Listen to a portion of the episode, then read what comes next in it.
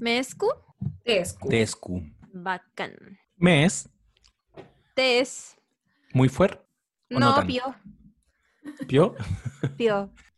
Igual están entendiendo. Eso es lo bacán. Bueno, bienvenidos al capítulo número 52 de No Sabes Nada Podcast. Estoy acá con José Manuel Bustamante y Lula Almeida. Say hi. Hola, hola. Hola. Oh, amigues, los extraño.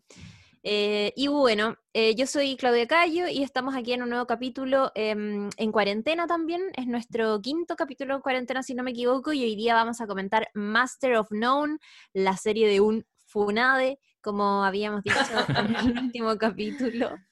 eh, de The Good Place. Agradecer todos los comentarios que nos han llegado por ese capítulo porque efectivamente eh, y al parecer, lo que yo pensaba es real, que eh, hay muchas personas viendo eh, más bien comedias en estas cuarentenas, más que dramas y más que otras cosas de terror. Em, muchos de nosotros también estamos en la misma, así que parece que se ha disfrutado bastante ese capítulo de The Good Place. El otro día nuestro compañero aquí presente tuvo una anécdota, Sí, sí, está acuático. Está- una anécdota con la que yo no he parado de reírme. ¿Podrías compartirla con la comunidad, José Manuel? Les cuento, no sabes nadites. En este escenario cuarentenesco estaba yo eh, Me vieron el pene. Me vieron el pene. Cuento corto, me vieron el pene. Un no sabes nadite, que no voy a identificar. No, me estaba despertando y yo tengo un problema. Soy un, un poquito viejo culiado con la tecnología. Creo que con la cuarentena como que envejecí 50 años en lo que a tecnología respecta. Y, uno- y un problema que tengo regularmente es que a veces sin querer aprieto hacer una videollamada por Instagram. Y yo empecé el día viendo qué nos han comentado en el Instagram de No Sabes Nada. Así que empecé a revisar, empecé a revisar y de pronto sin querer a un muchacho que nos estaba recomendando, un No Sabes Nadite que nos estaba recomendando una serie, le mando una videollamada y no sé cómo cortar la weá. Y y yo con cara de culo, recién como haciendo funcionar las neuronas. Eso fue como lo primero que me pasó en el día. Acostado en la Recién cama. bajando mi erección, mañanera. Ex- obvio, estaba apoyando el celular en mi acción mañanera y el muchacho aceptó la videollamada, porque le hice una videollamada sin querer, la aceptó, y yo le dije, yo no sabía qué hacer, quedé como en shock. Le dije, Oye, eh, puta, fue sin querer. En vez de, como la gente joven, cortar la llamada, como que traté de cerrar la aplicación, casi que tiro el celular para que la weá se, se corte y no funcionaba, y, y el joven no quiso cortar, me dijo como, no, no, pero, pero espérate, hablemos igual, po. es que les tengo una recomendación, y yo, amigo, estoy en pelota. Por favor, corta esto.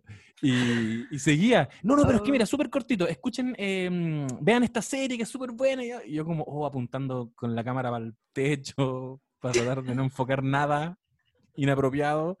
Y, y no sé en verdad si habrá visto más de lo debido, pero, pero traumático. Quedé así como, ¿qué weá acaba de pasar? Que nos después. histérico. ¿Qué, qué fue esta conversación? Que nos, pueste- nos cuente después si fue realmente traumático o quizás no, fue una bendición. ¿Quién sabe? Sería bacán que mandara un mensaje si es que la persona que recibió la videollamada del José por error está escuchando este capítulo, mande su propio relato de cómo fueron las cosas.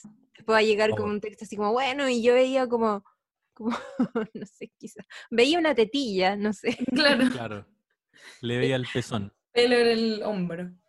Bueno, Puta, anécdotas sí. de, Sí. de nuestro Instagram. Quiero Oye, en todo caso, amigo, te, te digo que las llamadas eh, se cortan en el típico botón rojo, como que me llama la atención que la videollamada de Instagram no tenga esa wea.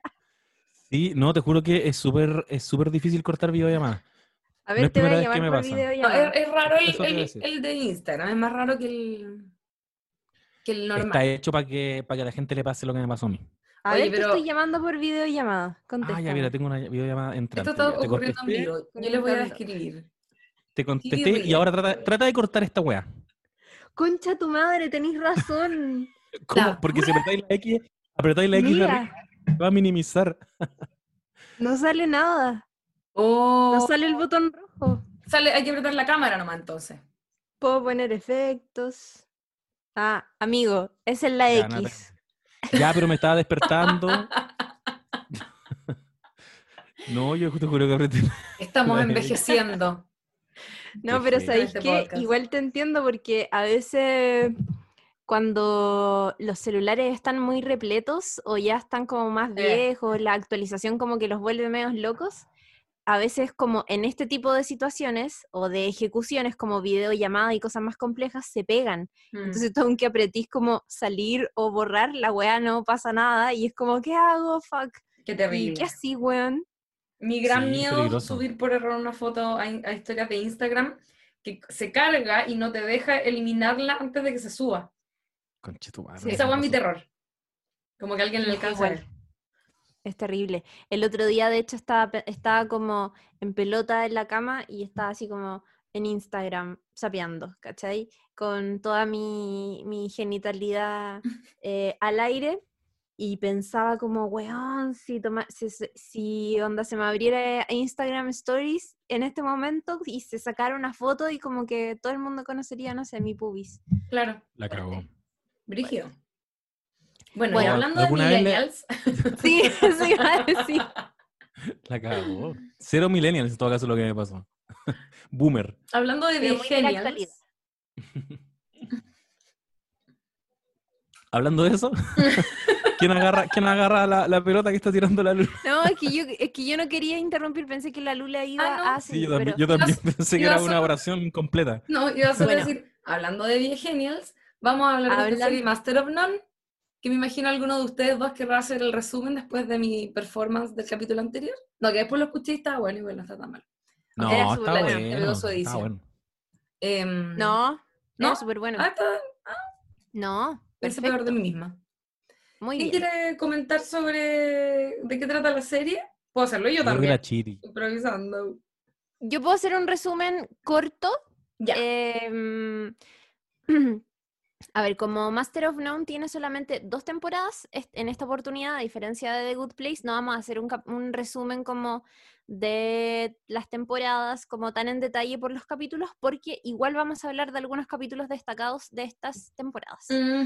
Pero les voy a decir que eh, Master of None es una serie creada por Aziz Ansari y Alan Yang. Tiene dos temporadas, es original de Netflix, por lo tanto está en esta plataforma de streaming si es que ustedes quieren verla. Eh, debutó a fines del año 2015 eh, con una primera temporada de 10 episodios. Em, este nombre, eh, Master of None, viene de un dicho gringo eh, que es muy popular, que es como que en español vendría siendo aprendiz de mucho, maestro de nada. Es como el, el que mucho aprieta, poco, no, el que mucho abarca, poco aprieta. También, y es como eh, un mar de conocimientos, pero con un centímetro de profundidad. También lo pensé. Sí. Em, y es una serie que fue creada, escrita eh, y protagonizada por Aziz Ansari, em, este comediante, actor que muchos eh, seguramente recuerdan por su papel en Parks and Recreation que fue una serie que, también ahí impulsó bastante su carrera. Y en Master of None, él interpreta a Dev, que es un actor indio que está en sus 30 años, más o menos como eh, en esa transición de, de la juventud veinteañera hacia la adultez juvenil treintañera, donde ya te independizás y tenéis que como empezar a tomar decisiones que ya son muy de adultos. Eh, y la serie ocurre en Nueva York, donde Dev intenta abrirse camino en eh, lo que él quiere hacer, que es dedicarse a la actuación. Ahí van pasando varias cosas, él tiene algunos amigos que, que son personajes satélite de, de algunos capítulos.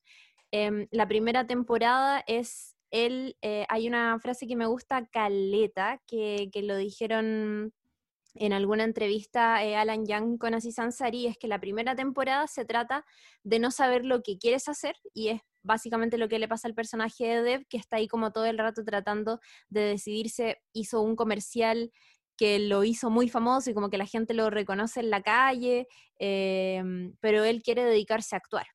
Eh, pero también no está ahí muy seguro, conoce a una chiquilla, pero tampoco está muy seguro, después termina estando con ella, filo.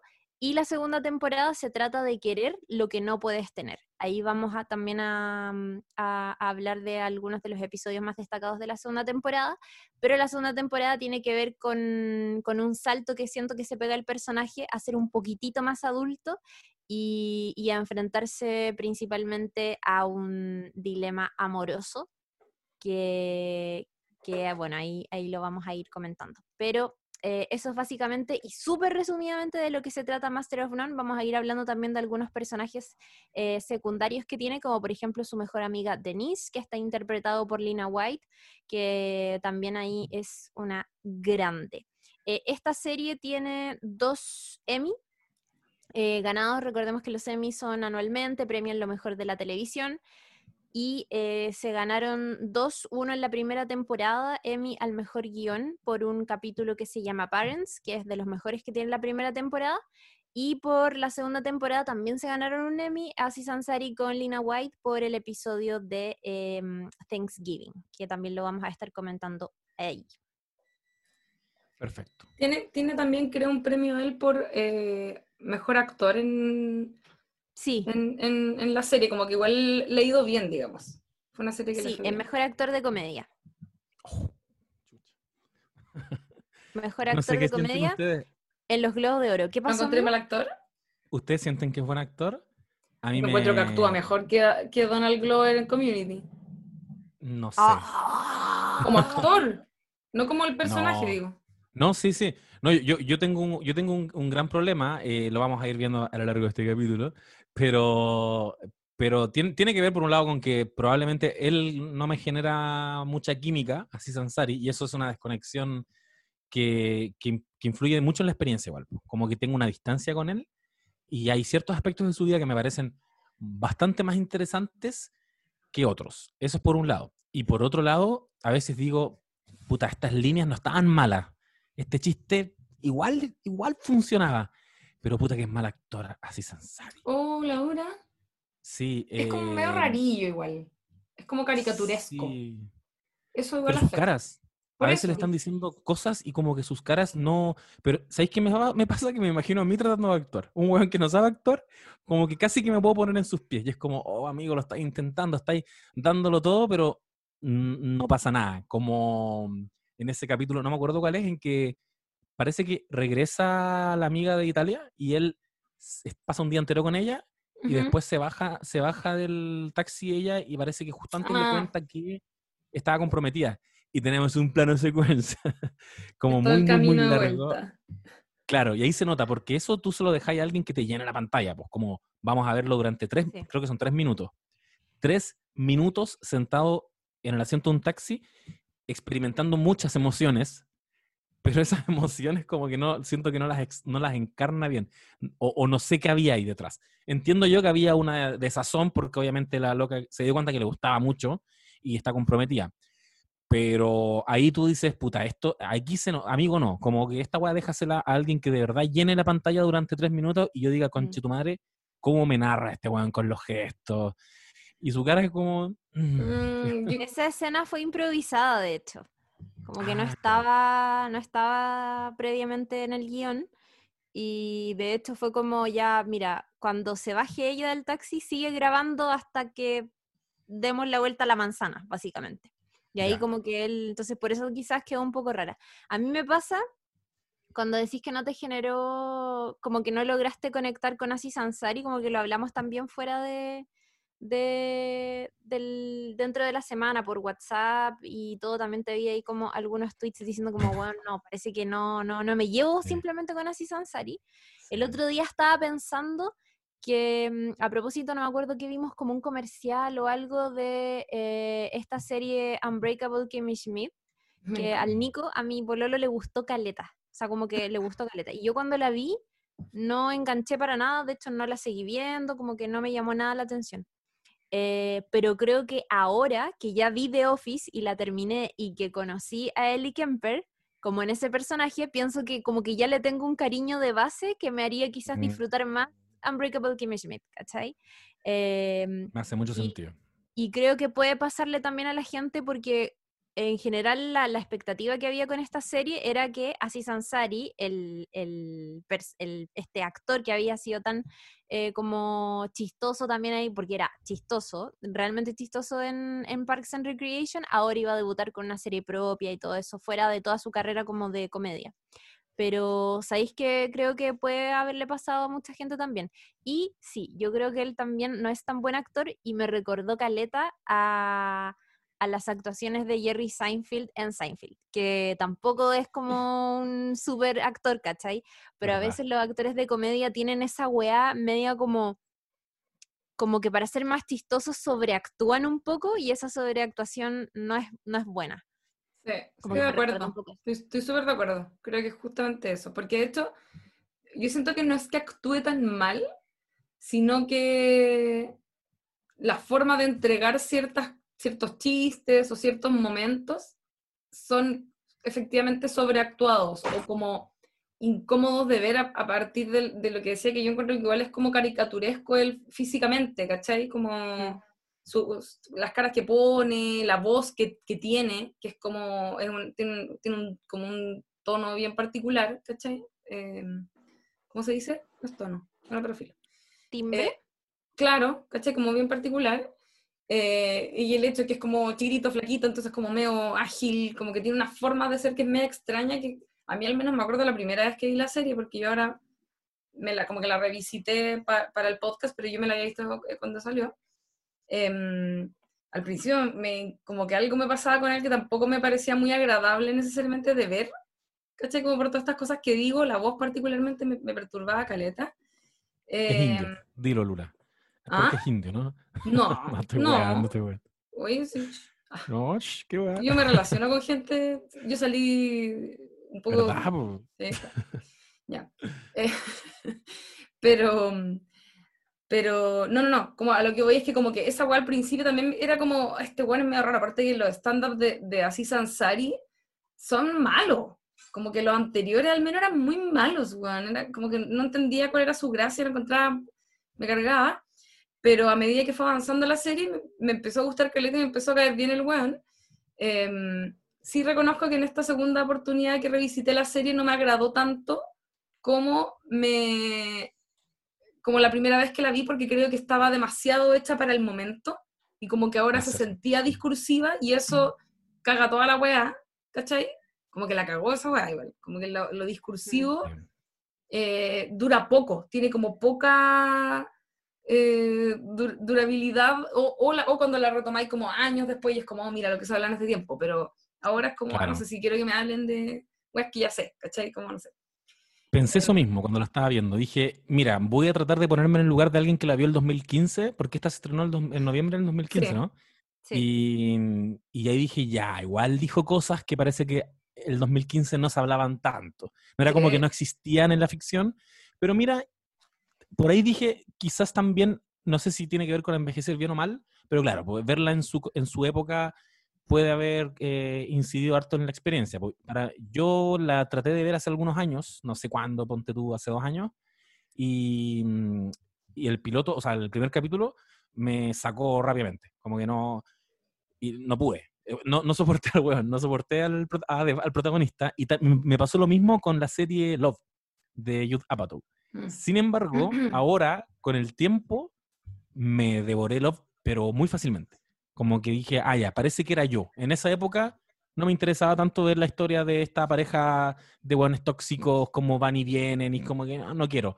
Aparte que el protagonista igual es neurótico y tiene una serie de mañas, y es como que no es agradable de ver. Sin embargo, hay una diferencia con Dev, para mí por lo menos, que es que a este loco, el de Love, no me acuerdo cómo se llama en este momento, él lo conozco mejor, como que está mejor construido en sus, diferentes dimensiones, como sé que es un weón ñoño, cinéfilo, y eso está siempre, y me lo machacan y se junta con los amigos a componer música de películas, como que es un weón consecuente.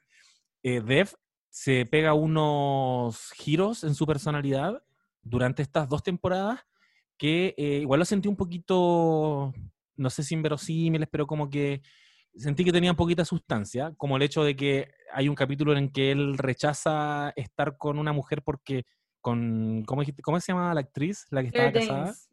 Claire Danes, hermosa, que se le abalanzó prácticamente en un carrete y se lo llevó a su departamento. Es como la weá así, fantasía, y cuando ve que tiene fotos de, de un esposo y hijos, es como, no, no, no, no, yo por aquí no paso. no me voy a meter en un matrimonio. Sin embargo, toda la última temporada es el loco tratando de conquistar a una, a una loca que está casada, ¿cachai?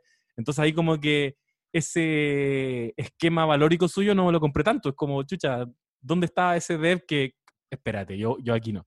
Entonces tiene, tiene ese tipo de cositas que quizás también tú las podrías explicar porque es por lo que decía la Chiri, porque es un weón que no sabe lo que quiere es un weón que está como yendo para diferentes lados, que es inseguro, pero el problema es que en ficción la inseguridad, a mí al menos, me, me convoca muy poco, porque uno quiere ver weones como ejecutivos, porque tú querés ver weones que van para adelante, que por último algo sabe que quiere, voy para acá. Una vez lo hablábamos en, en el capítulo de Luis Miguel. ¿Por qué es tan maravilloso el personaje de Luisito Rey al lado de Luis Miguel para mí? Que es un weón mm. que sabe lo que quiere, y el fin justifica los medios y hace weas horribles que lo convierten en un gran villano, pero igual uno dice, puta, lo quiero ver en pantalla porque el loco está ejecutando todo el rato. Está moviendo a Luis Miguel, que es, al contrario de él, un personaje que lo están moviendo todo el rato. Luis Miguel también anda así como medio fluffy, como, sí, pero es que mi papá, la cuestión, y como que, bueno, lo dijimos en ese capítulo. Eh, yo creo que es un valor importante en ficción que los personajes estén avanzando y, llegando hacia algún lugar. Pues, Incluso el protagonista de Love tiene un poco de eso. Eh, que es su rollo, él quiere ser guionista a toda costa y, tiene atados con eso y en fin. Pero parece que aquí en, en Master of None no me funcionó tanto ese aspecto al menos. Igual puede ser también porque es una serie muy de esta generación puta, no quiero decir problemática, pero es como esta generación de la que venimos hablando hace rato. Pues. De hecho, eh, cuando hablamos de Fleabag también hablamos un poco de lo mismo, que son como hombres y mujeres que viven en, ciudades súper cosmopolitas, que también es como, son personajes que no saben lo que quieren porque viven bajo demasiadas presiones eh, y con puta arrastrando situaciones familiares súper diversas, como que en el caso de, mm, de la protagonista de que había todo un rollo con su mamá, con un papá, con una relación media rara, con una madrastra, y en el caso de Deb es como hijo de...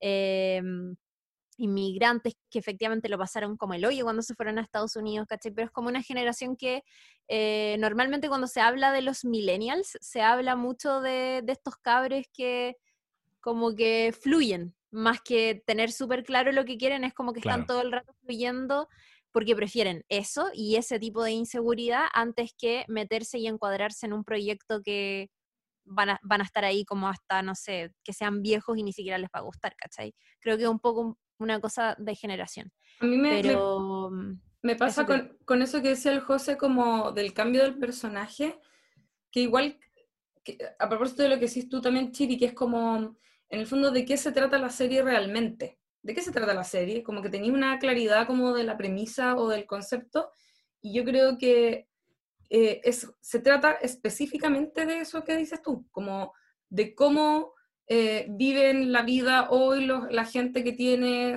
30 y pico, eh, qué sé yo, como ahí justo quizás en ese, en ese margen, ¿cachai?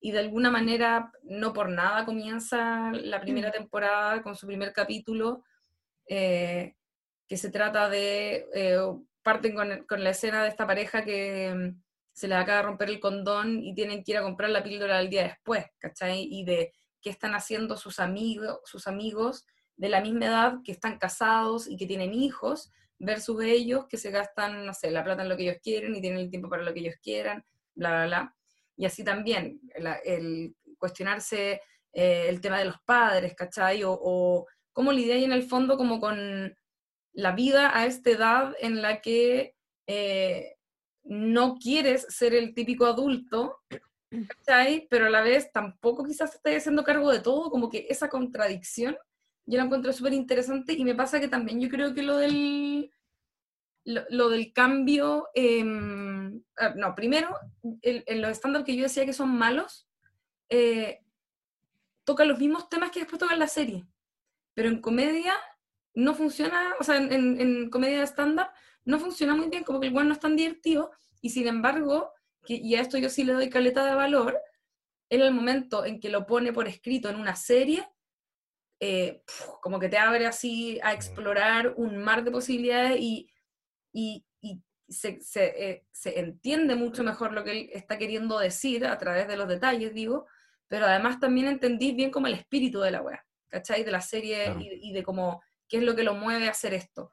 Eh, y en ese sentido yo rescato con de la serie, yo la vi el, el 2015, cuando salió, como decir tú, José, que en el fondo igual los temas los percibí de manera distinta, ¿cachai? Como que no te habéis dado toda esta vuelta de pensar en tus papás a partir del COVID, ¿cachai? Como que Claro. Eh, en ese tiempo yo estaba como, ah, mi papá me llama todo el día cuando me piola, ¿cachai? Como que en el fondo igual te toca cuando veis un capítulo como el Parents, que en el fondo es como, cuando dedican un poco tiempo a tus viejos, onda, también son, no sé, tienen cero herramientas emocionales igual que vos, pero no sé, te hicieron la pega antes, ¿cachai? Como esas reflexiones igual están buenas, aparte que todos los capítulos tienden a tener como, como una especie de moraleja, por así decirlo, como un mensaje claro o una reflexión que está muy clara y que tiende a ser tierni, ¿cachai? Y respecto de lo que decía ahí como del, del cambio que de, de, él, de pasar a no querer estar con una mujer casada, a perseguir a una mujer eh, eh, emparejada y luego comprometida, em, igual son cosas distintas. Si el, la loca le gusta, en serio, la que... Y, y partió de a poco, en el fondo parte de una amistad que se empieza como a transformar en algo más de a poco y ella también es como que no sé, lo busca, pero después hace la huevona un poco, como que hay, es, siento que es genuina esa contradicción en él en la segunda temporada, ¿cachai? Que en, el, en el capítulo de la, de la huevona casada es como, de hecho al final se la termina tirando igual porque cacha que el esposo es un wea, es como mucho más artificial, siento, la, la temática, cómo se trata en ese capítulo, que todo el desarrollo que te tiran después como en la segunda temporada, que es un proceso largo, ¿cachai?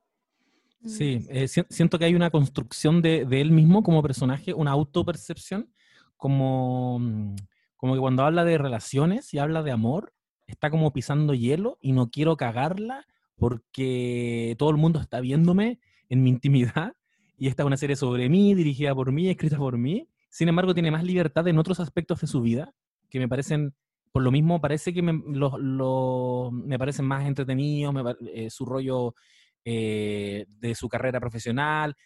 Tiene un discurso sobre la discriminación, sobre el racismo a los inmigrantes, sobre los estigmas que carga la comunidad india, que están bacanes. Como que, de hecho, cuando yo la retomé ahora para hacer este podcast, no sé qué capítulo es, no sé si es el, tercero o el segundo de la primera temporada. ¿Cuál? No, no, no estoy seguro, el de Indians on TV, el segundo no es, pero debe ser como el 3 o 4.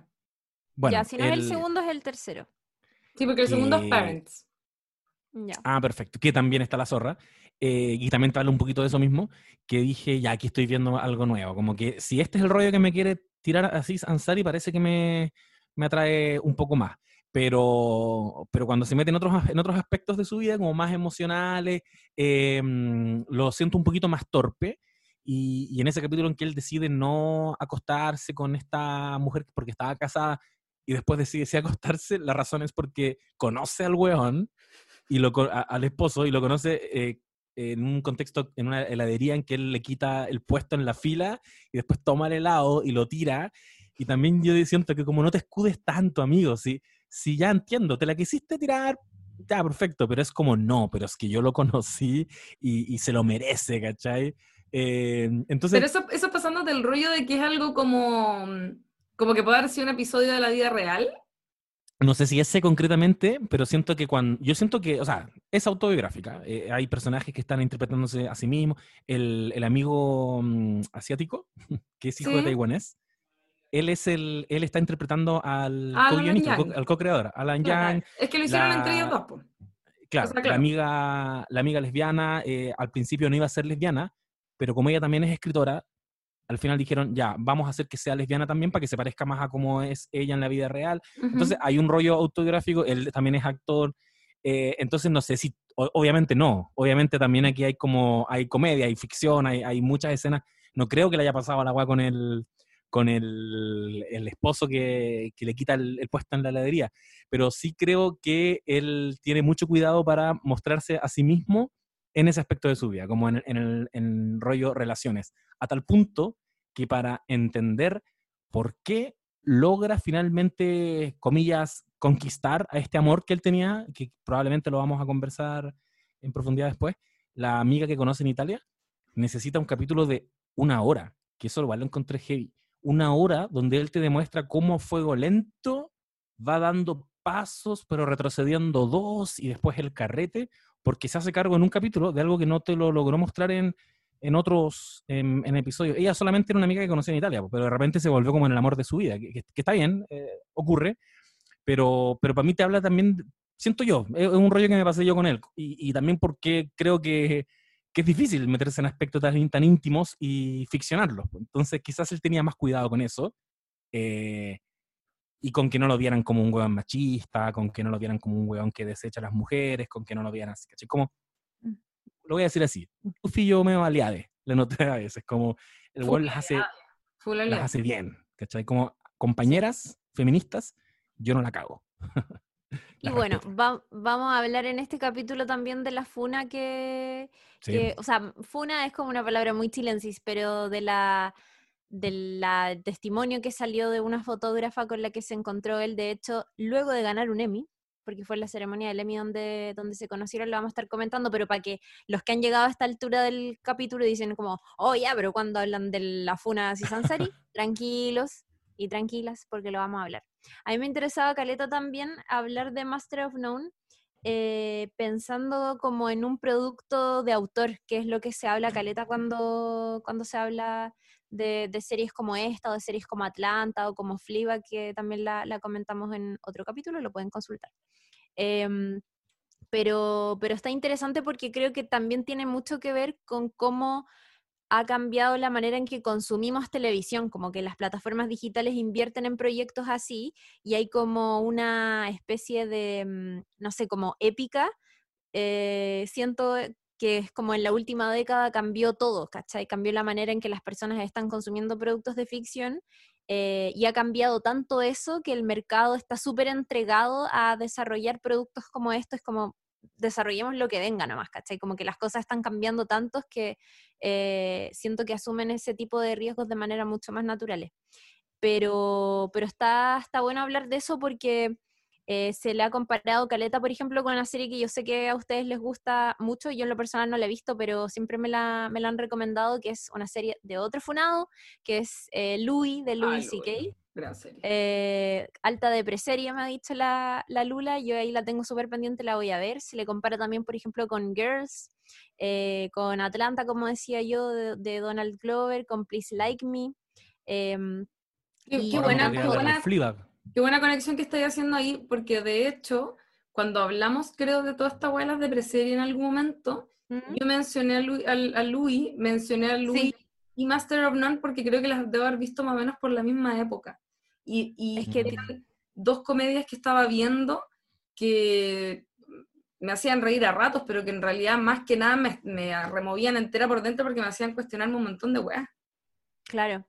Y, bueno, cuando se habla de, Lo que más se habla es como de cine de autor, ¿cachai? Pero ahora que hay tantas series, también se habla de series de autor, que son estos productos audiovisuales que están completamente atravesados por la mirada o el oficio de una persona, que muchas veces es creador, escritor, actor, otras veces también dirigen. En este caso, eh, me parece que Asi, Sansari, no recuerdo si dirige algún capítulo. La segunda temporada dirige Caleta capítulo pero él sí es el creador, escritor directo, eh, y, actor, o sea, protagonista de, esta historia. No siempre es todo, pero la mayoría de las veces em, sí sucede. Y lo que sí es que hay, existe esta mirada como particular de una persona que es perfectamente distinguible, que es como, esta es la mirada de puta Woody Allen, esta es la mirada de eh, Wes Anderson, ¿caché? Que son como, bueno, es que uno ve una escena o ve un, tipo de humor y es súper distinguible de a quién pertenece.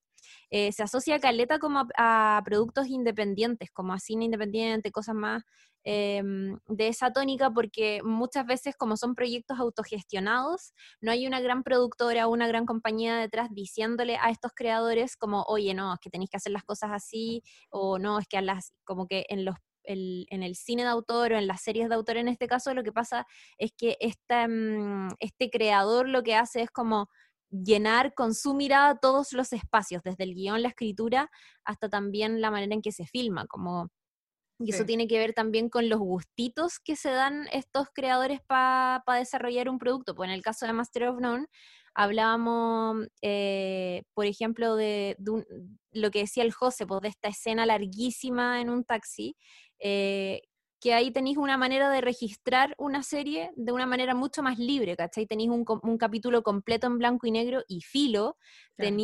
eh, en general una serie hecha de capítulos de media hora, pero justo tenía un capítulo de una hora que es más largo y filo, como que a nadie le importa y no hay una productora detrás diciéndote, no, los capítulos tienen que durar tanto, tanto, tanto.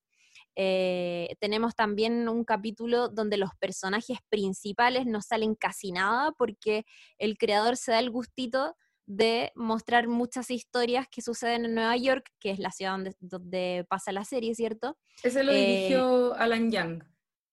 ¿cachai? Gran Donde de hecho sigue un- una de estas historias de este capítulo es una mujer eh, sordomuda, ¿cierto? Que se comunica todo el tiempo con señas y cada vez que nos muestran a esta mujer en pantalla, todos los sonidos de la escena no desaparecen. O sea, estáis viendo una, estás viendo solo imágenes, ¿cachai? Eso normalmente como que cuando lo habíais visto, o sea, Jamás. cuando había sido tan fácil en el fondo darse ese tipo de gustito. Y tiene que ver también, por ejemplo, con lo que eh, pasó con Roma, ¿cachai? Que también ahí fue como Netflix, onda, ya, no, quiero hacer una película en blanco y negro, dale, ¿cachai? Todo bien. Y, y es como lo mismo que comentamos un, un año anterior o, o por ahí con The Shape of Water al mismo tiempo, que era como eh, con un director que quería hacer su película en blanco y negro, pero la productora le dijo, no, bueno, como en blanco y negro no, trata de darle ahí una paleta como de colores verdes, pero blanco y negro es mucho. Y ahora tenía esta nueva manera de hacer televisión que te da ese tipo de, de facilidades. po.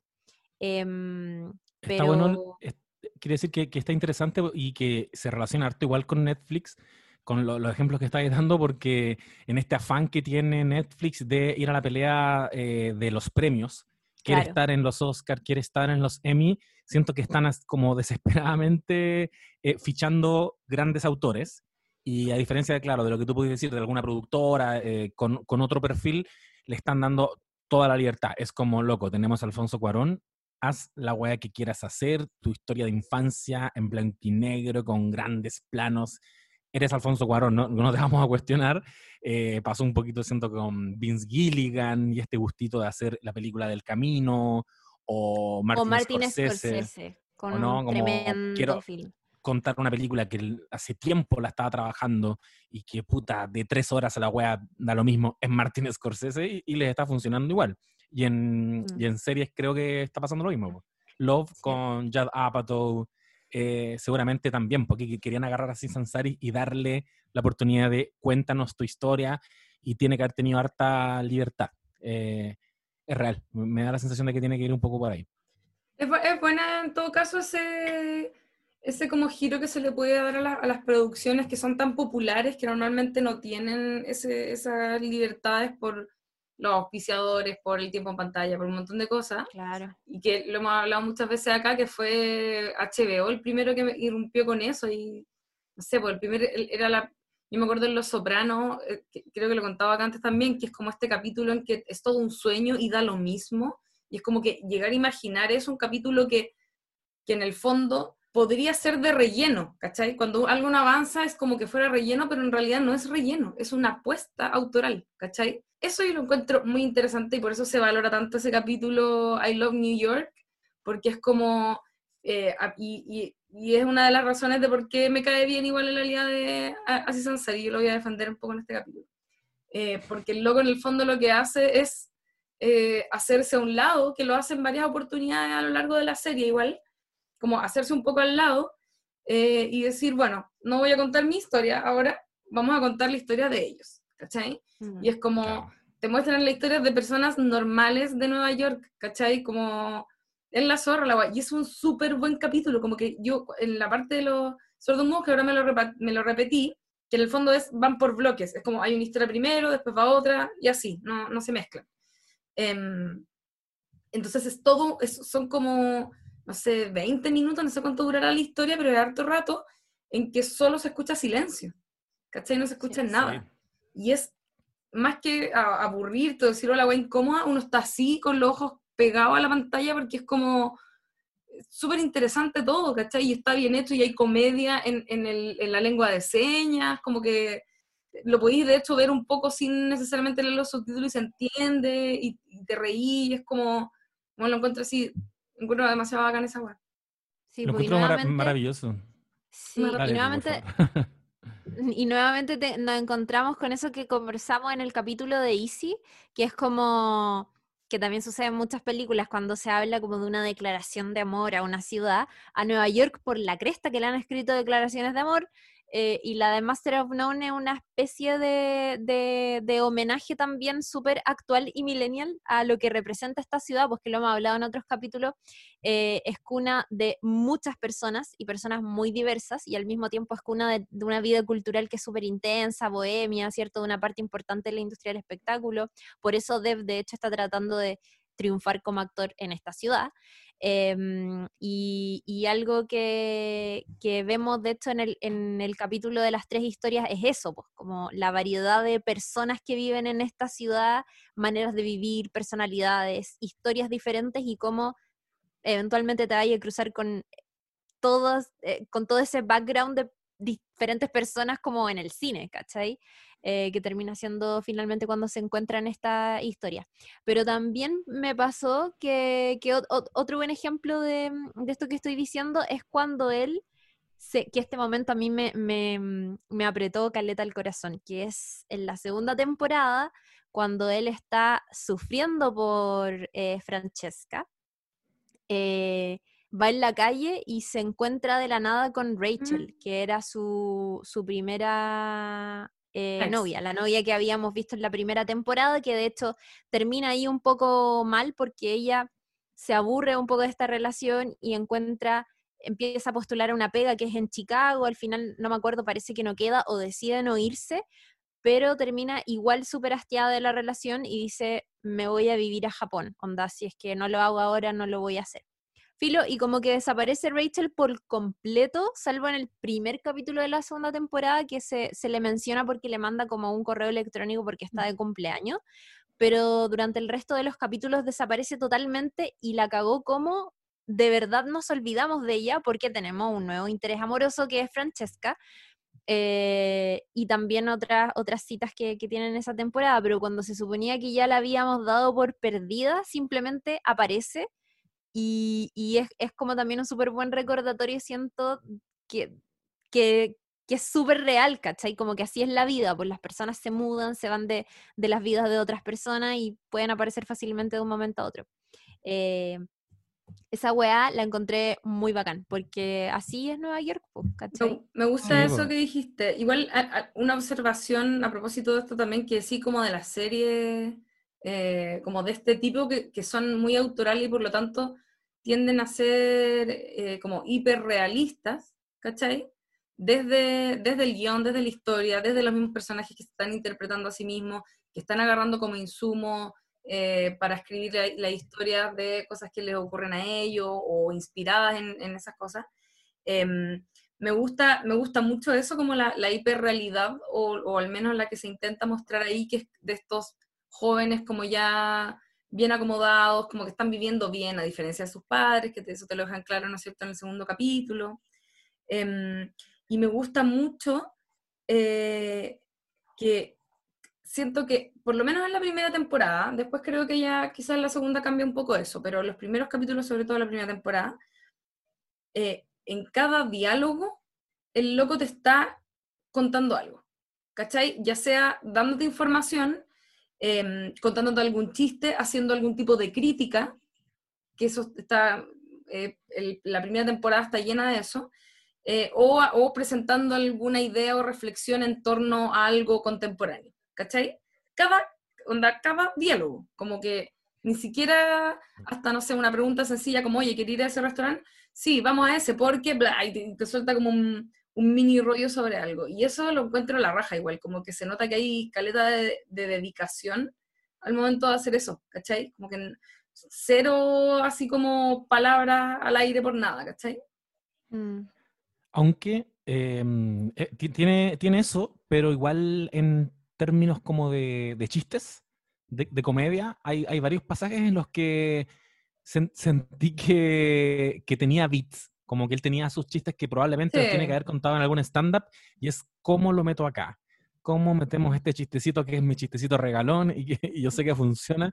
Y eso me hacía que me quedaran como desencajados. Por ejemplo, cuando se reencuentra con Rachel después de haber tenido ese episodio en que fueron a comprar la, eh, la píldora el día después, creo en, en el capítulo 1 se reencuentran em, y ella le dice que bueno que está con que, que volvió con su ex así que no pueden estar juntos y en ese momento como que hay un, hay un pequeño vacío que él lo rellena con un chiste sobre las chaquetas y dice como oh mira mi chaqueta tiene tantos bolsillos ¿para qué serán tantos bolsillos? es como para meter pañuelos eh, cuando voy andando en moto y como que se, se pega un speech sobre las chaquetas jaja, y los bolsillos que no me queda tan orgánico y, y me, y me pasa varias veces que es como inserte chiste. Es que lo de los chistes es curioso, porque de hecho yo me acuerdo cuando vi la serie la primera vez, eh, me decepcioné caleta con el primer capítulo y como que no me gustó mucho, porque pensé que iba a ser una comedia, ¿cachai? Como que yo Sí, a Aziz Ansari lo conocía porque era comediante, eh, no había visto nunca su stand-ups, pero sabía que era comediante, y en el fondo me senté a ver una weá que era nada que ver, po, ¿cachai? Y, Mm. y Claro. los chistes están, yo siento, un poco quizás como, bueno, porque a él le deben hacer un poco naturalmente, pero quizás también porque en esa primera temporada, porque creo que la segunda no está tanto además, ¿cachai? Ese tipo de weá, o a medida que avanza la serie, como que se va regulando, igual que todo el weá. Em, pero como que, claro, quizás hay como una, hay un, de- hay un deber, ¿cachai? Como de Claro. insertar chistecitos porque se supone que eres un buen chistoso, ¿qué estáis haciendo reflexionando tanto, culiado, ¿cachai? claro, hace sentido. Sí. Igual, igual. Capítulo- Ah, no, perdón. No, no, que, que, eh, como para ejemplificar esto mismo, en el capítulo 1 que, que les comenté que me costó un poquito verlo, el amigo Ponte tú tiene, es una declara- el capítulo 1 es una declaración de principios cuática que, que hace que yo creo que personas como yo quizás nos sigan en esto, porque claro, pues lo que decís tú, po, están estos, estos momentos que tienen que ser divertidos, yo también me senté a verla como, vamos, me voy a reír con esta comedia, después fui entendiendo que no, igual quiero aclarar que siento que el one madura caleta su, su escritura, el personaje, como que la temporada 2 Los guiones son buenos. se pega un salto. El weón es buen guionista. El weón eh, cuenta historias como redonditas. Yo sea, creo que el de Nueva York es el mejor en ese sentido. No, perdón, perdón, perdón que te haya interrumpido tanto. No, pero iba a decir que igual démosle crédito a Alan Young si el weón está ahí todo el rato. Sí. es que como que así Sansari, yo creo, lo que pasa es que Alan Young probablemente no es actor, ¿cachai? Como que, Claro. y pusieron a un weón así como modelo en vez de Alan Young. Como demasiado mino. Y como La que el otro weón es un weón así muy piola, como yo viste la foto y un loco así, ver, ¿cachai? Sí, el- yo le daría una serie a Alan Young. Ahí Netflix, dale una serie al, al solito. Oye, y- El- No es menor el, el crédito que decía de, mm, de la dirección del, del capítulo I Love New York. Se lo dirigió Sí. él. Eso está la zorra igual. sí, po. Y en, Sí, el, muy lo- bacán. y en el episodio 1 tenéis momentos que son como literal, los remates de los chistes eran como plop de Condorito. Como el amigo, eh, ¿cómo se llama el amigo? Arnold. Ah, no. Eh, cuando van al cumpleaños de los amigos, del, de los, del hijo de, de los amigos, y se mete como a una cama elástica. Y, Sí. para mí era como, no, no, si esa buena no la vaya a hacer, no va a ocurrir en la vida real, ¿qué, qué tan, qué, qué tan disfuncional podéis ser, ¿cachai? Pero ya bueno, es comedia, es absurdo, ¿cómo termina esto? Y termina como algún cayéndose, literal, así como plop, como estoy saltando y empuja a los otros niños. Es como un niño Yo creo que por eso el, sí, el capítulo 1 me debe haber costado tanto, porque tiene Sí. muchos de esos momentos. Sí, Cuando es están verdad. como presi- presionando el muñequito en la tienda y se quedan como haciéndolo sonar harto rato y la, la Sí. serie como que las tiende, es como, oh, qué incómodo. Ya sé que me tendría que reír, pero no, no, no me estoy riendo. Pero, pero después madura mucho el, el tono y, y la temporada 2 tiene momentos bacanes. Oye, ¿no les pasa que Aziz Ansari y como su humor o quizás sus temas o la manera incluso en que a veces se ríe de los chistes o, o dice los chistes, em, es como Fabricio Copano, ¿no, ¿no les pasa eso? Palpico, palpico. Al hoyo, ¿no? Lo sentí muchas veces. Es como, aquí tenía, es un weón serio.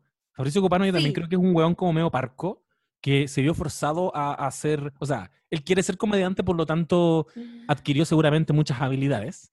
Eh, de hecho lo dijo el otro día, escuché un podcast eh, que lo recomiendo bastante. Luis Slimming tiene un podcast donde está hablando como con diferentes comediantes sobre procesos creativos, sobre el estilo, Y, el- y creo que el último capítulo es con Fabricio Copano y lo dijo también, pues como yo decidí un día en el colegio quiero ser comediante y tuve que adquirir una serie de herramientas que no las tenía, pues como no era un weón tan social. Yo creo que Claro. ese Sansari debe tener un, debe pasar un fenómeno parecido con él. Y, y también eso me explica su actuación, que, que se nota que su rostro tiende a la seriedad. Y, y cuando se ríe, como que oh, es una mueca así como, no te compro mucho. eh, pero me recordó Caleta Fabricio Cobano, la cagó. Nunca lo Sí, había pensado, tenés toda la razón. Yo encuentro brígido. De hecho, el, el Nico también me, me dijo un día que, de hecho, ni siquiera estaba viendo la serie como detenidamente conmigo, sino que entre que se paseaba y veía algunas cosas, como que me dijo, siento que esta es como la serie que podría ser Fabricio Copano, también. Ah, ¿cachai? Como, Es la Sí, serie chilena. Oye, quería hacer el alcance que Alan Young, que para reivindicar a esta persona llamada Alan Young, eh, bueno, al inicio yo contaba que, que Aziz Ansari interpretó a Tom Haverford en eh, la serie de NBC Parks and Recreation, donde de hecho caleta gente ahí le agarró como mucho cariño y todo. Eh, y es donde también eh, trabajó Alan Young. Él fue guionista de Parks and Recreation y guionista de algunos Mm. de The Good Place también. Así que Wow. Bueno, Michael una- Schur es productor ¿Ah? ejecutivo acá también. Michael Schur es- hace de productor ejecutivo en Master of None. ¿Viste? en Sí, y sabéis que todas estas personas se conocen. vi, en algunos capítulos los dirigía la mm, Lynn, ¿cómo se llama la que murió hace poco? Lynn Sheldon, la ex de Mark, o sea, la ex, la polola de Mark Maron que murió. De Mark Maron. Ah, Y salía ahí en los créditos, me da pena. Me ha dado mucha Oh. pena esa noticia. De hecho, el otro día Mark Maron subió una foto con ella. Sí, vi, y sí, vi tu corazón. pico. Me dio mucha pena. Oh. Sí. Que de hecho yo no había cachado que ella se había muerto. Creo que tú me dijiste. O tú lo contaste como en el grupo de WhatsApp. Y después vi esta foto y fue como. "Ah". Parece que alguien me contó como quizás algún no sabes nadie me dijo por interno. Me, ¿sabéis qué? Fui yo. Me, me estoy sintiendo súper. sí, yo, yo les mandé al grupo. yo dije, no, la Lula se va a acordar. Parece que un no sabes sé, alguien, alguien me dijo la paz. Mira, lo iba a dejar pasar, pero ya este ninguneo es. Te estamos ninguneando como Alan Young originalmente. Sí, Ya, soy el. Alan Young de no sé. no, qué Barça. Pero yo les mandé como un enlace. Mandé un enlace al grupo de WhatsApp. No Oye, sé si se enteraron así, pero, No ma- sé. pero hubo reacción de impacto de ustedes. Ya. Yo me Ah, yo- enteré por WhatsApp. Si lo dijiste en el WhatsApp, entonces No, yo creo que me enteré quizás como por no sabes nadie estoy segura. te niega. Te está negando la Lula. Pero casi segura porque como que me acuerdo de mi cara de impresión, no fue como con ustedes como wow, la dura. No, como que siento que fue, o no sé, quizás. Voy a revisar atrás. Revisemos, po, pantallazo.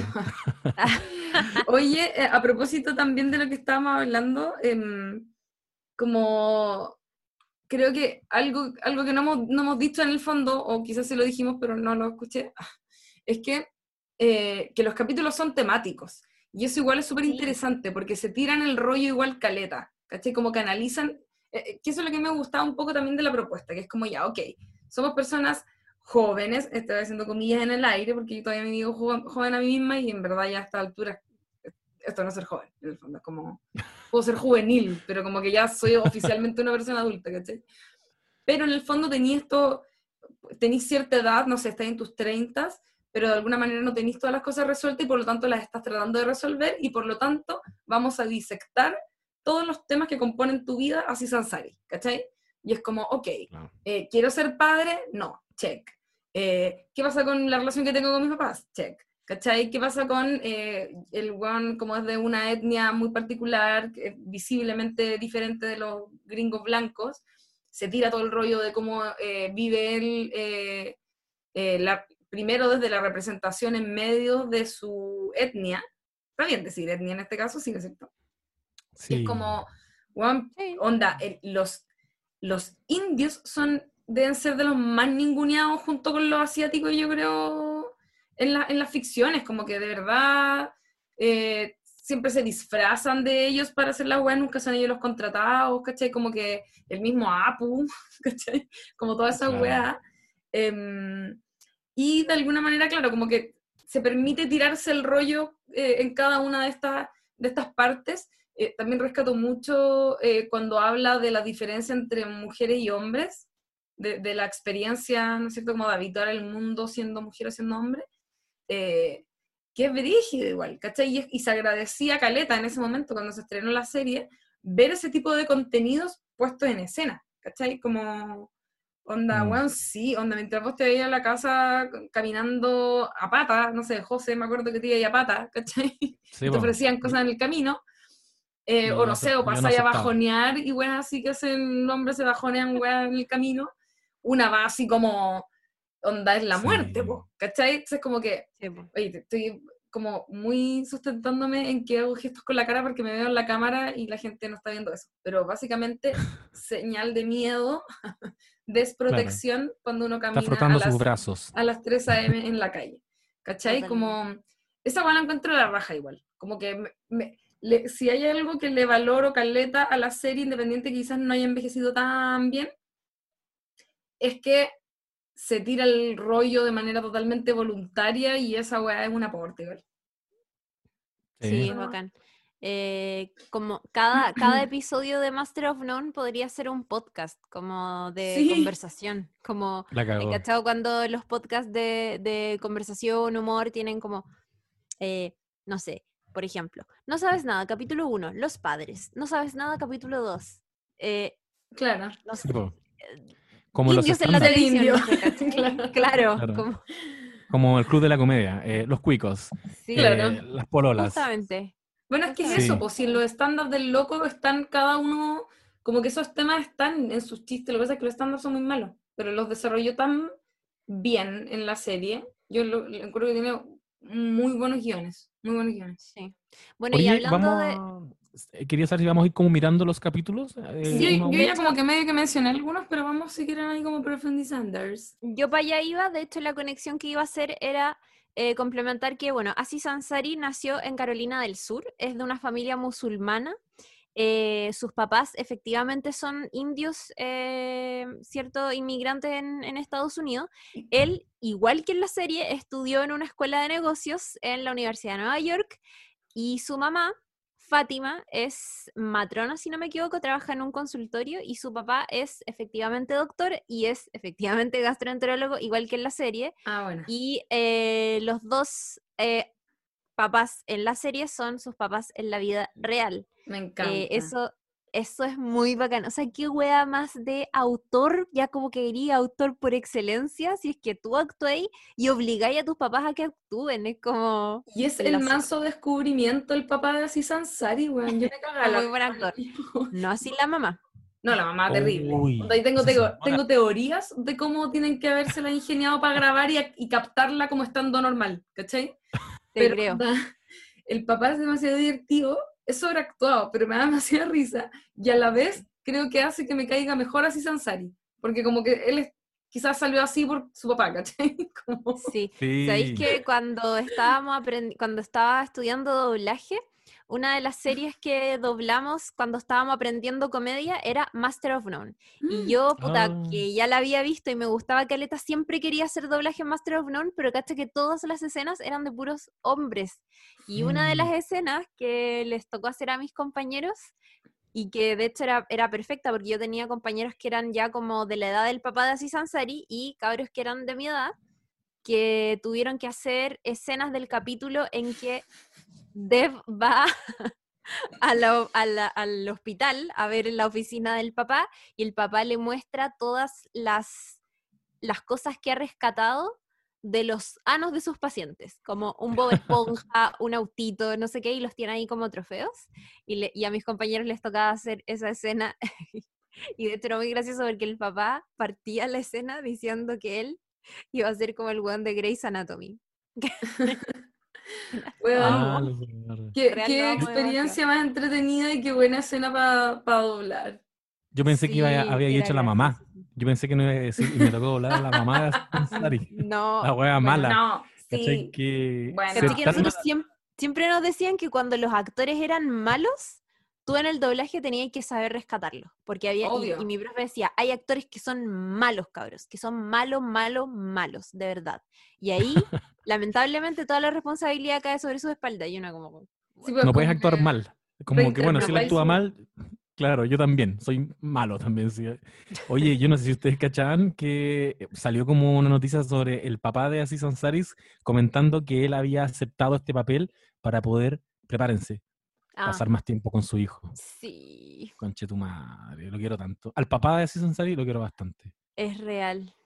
No Es así a la mamá, a la mamá que no le creo cuando le dice te amo a su hijo. Es como, ¿qué tan mala actriz podéis ser? Pero es que yo, yo la entiendo.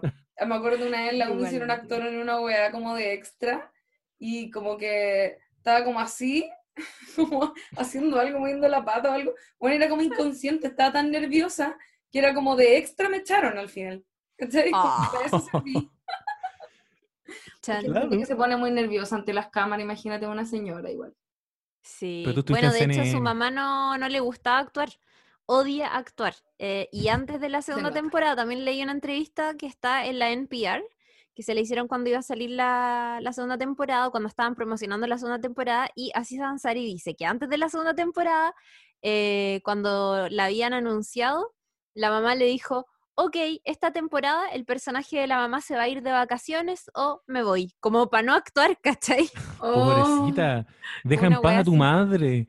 Sí. Quizá Déjala, déjala. es así de parca igual la señora en la vida real. Tiene todo el sentido. Yo creo que sí. Tiene todo yo el sentido del sí. mundo. Oye, Bueno, que acá también. lo- lo del papá Ansari que me cae demasiado bien. Bueno, y el capítulo de los papás, y aquí podemos ¿Mm? empezar a hablar de capítulos que nos gustaron, si quieren.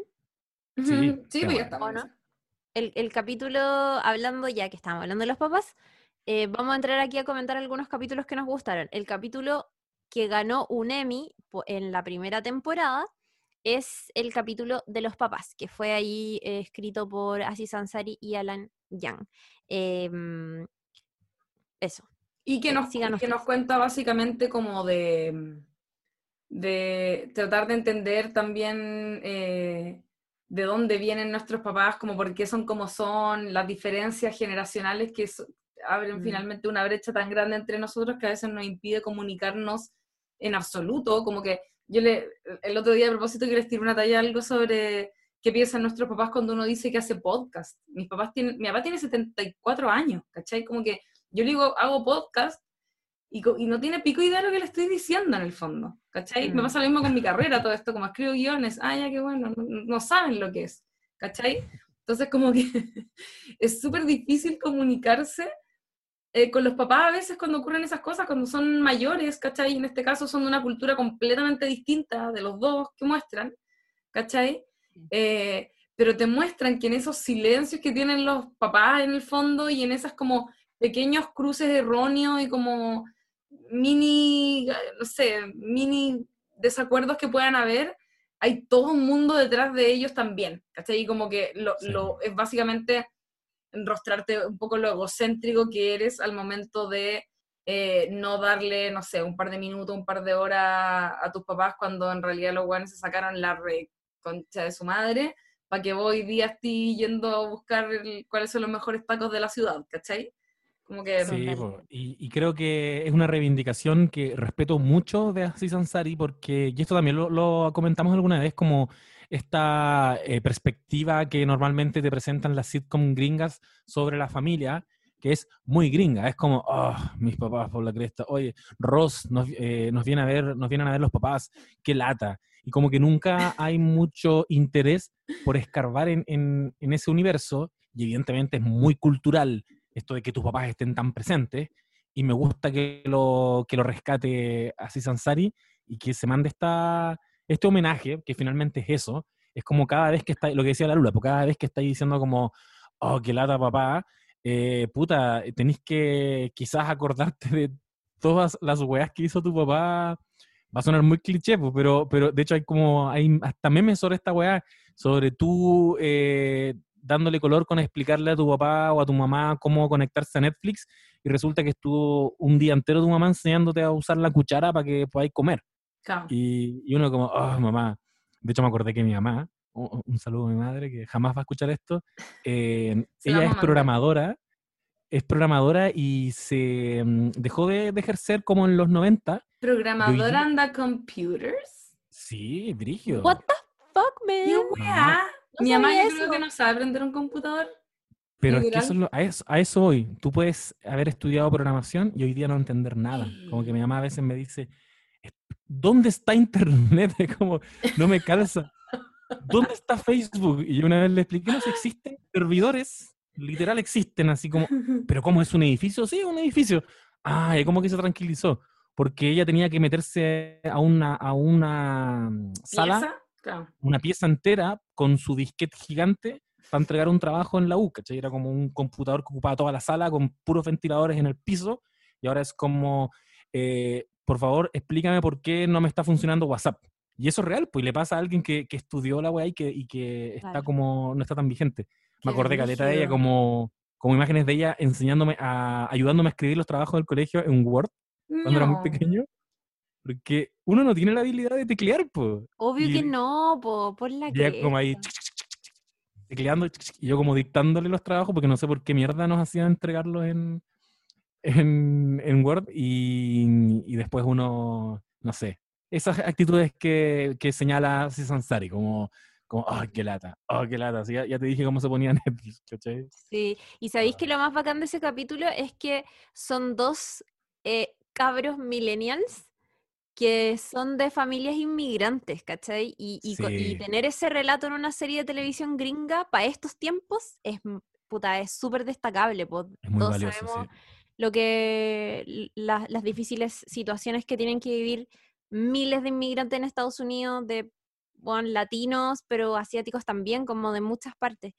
Y mm, esa historia del, del papá, en este caso el- la historia del papá de Alan, matando a un pollo que era su mascota, era real. Y, y, cuan- y cuando un día como típico que habláis con, con tus amigos de, oh, bueno, es que mi papá era aquí, o, o lo mismo que está haciendo el cosa ahora cuando dice, no, mi mamá era programadora en los 90, eh, un día conversando dijeron como, bueno, esa es súper buena historia, hagamos un capítulo de los papás. Claramente tenemos que hacer un capítulo de los papás. Y, mm, no sé, por ejemplo, yo pensaba, también, obvio que vi el capítulo y reflexionaba caleta de cosas sobre mis propios papás y qué sé yo, como mi mamá eh, a veces me pregunta, ya, y mm, hoy día qué vas a hacer? No, tengo que grabar eh, capítulo del podcast. Ah, oye, pero, a ver, aclárame una cosa, me dijo la otra vez. La ¿Te pregunta que no te había eso? hecho en años. ¿Te pagan por Ah. eso? Y yo, Ah. No, mamá, que, pero, y como que no entiende que yo está haciendo esto sin una retribución económica. Y ahí es como que, ¿qué, qué le explicáis? ¿Le decís que es una hueá generacional? ¿Una cosa del mercado? ¿Una cosa que es tu hobby? Probablemente sean todas las anteriores, ¿cachai? Pero como que uno no sabe muy bien por dónde partir porque también, no sé, weón, uno, uno a veces es súper hit. Pero también me acordaba de mi papá, por ejemplo, diciéndome una vez me contó una wea terrible, weón, y yo me puse a llorar pal pico, que era, em, me dijo que cuando él era chico, tengo dos historias de mi papá, un saludo a mi papá. Me dijo que cuando él era chico, una vez eh, tenían que ir disfrazados al colegio y él no tenía plata. Y su, mi abuela lo disfrazó de pobre, ¿cachai? Entonces él a- agarró como ropas y lo disfrazó de pobre porque no tenía disfraz. Y mi papá tuvo que ir disfrazado de Oh. mendigo. Qué pena, weón. No. Y después, para hacerlo peor, me dice, cuando yo era chico, puta los papás, weón. Después me dijo, cuando yo era chico, creía que el pan tostado era de los millonarios. Porque él tenía una compañera cuyos papás eran doctores. Y Filo, como que él iba a la casa de esta compañera, de esta amiguita que tenía, y la mamá les hacía pan tostado. Entonces él pensaba que el pan tostado era como de los millonarios. Y era como, papá, no puede ser". Oh, Y historias era solo porque a su propia mamá le gustaba blan- fresco nomás, una cosa así. Weón, era porque, no sé, como cosas de niños, ¿cachai? Es como, yo cuando chica pensaba que la chasquilla era para la sombra. Qué estupidez, pero no sé, como weas que uno piensa cuando es chico nomás. Quería decir que, que me contó una vez que cuando chica, eh, también historia de sacrificio, eh, había una compañera que tenía los cuadernos con, todos los cuadernos tenía como con funda de colores, y también era como una weá que para ella era tan de inaccesible que un día se los robó, solo para tenerlos un día. Como le quitó todos los cuadernos, era súper chica, y, y- y solo quería tenerlos, y estuvo como en la tarde mirándolo, acariciando la funda, y al día siguiente se los fue a devolver. Te quiero, mamá. Weón, tengo como risa, qué Mamá. buena. Historia. Mamá. Sí, historias de pobreza en generaciones de nuestros padres. Oh, Qué buena historia. wea. Ay, como que Eh, sacrificio, que. Yo a- ahora, sobre todo en estos tiempos de pandemia, a veces pienso en mis papás que están lejos y me acuerdo de ciertas como episodios de yo en el colegio y, y como que me acuerdo de caleta weá, como que ahora, siendo más grande, y yo como que sacaba la cuenta, weón, mi papá tiene que haber ganado, no sé, tanta plata.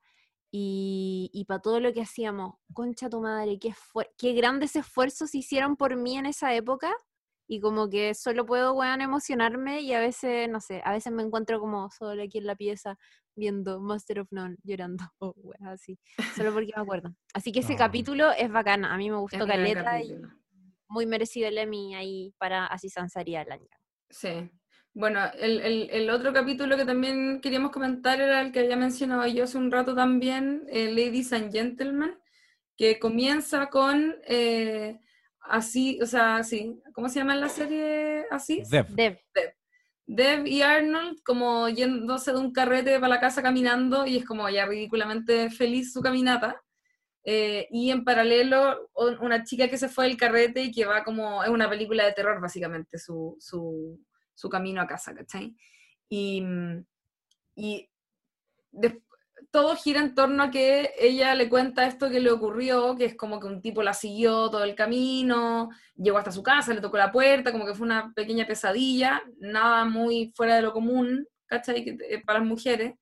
Em, y Dev queda para la cagada y como que es como que se entera recién de que esto ocurre, entonces lo comenta todo el tiempo, es como, oye, bueno, el otro día una amiga, bla, bla, bla".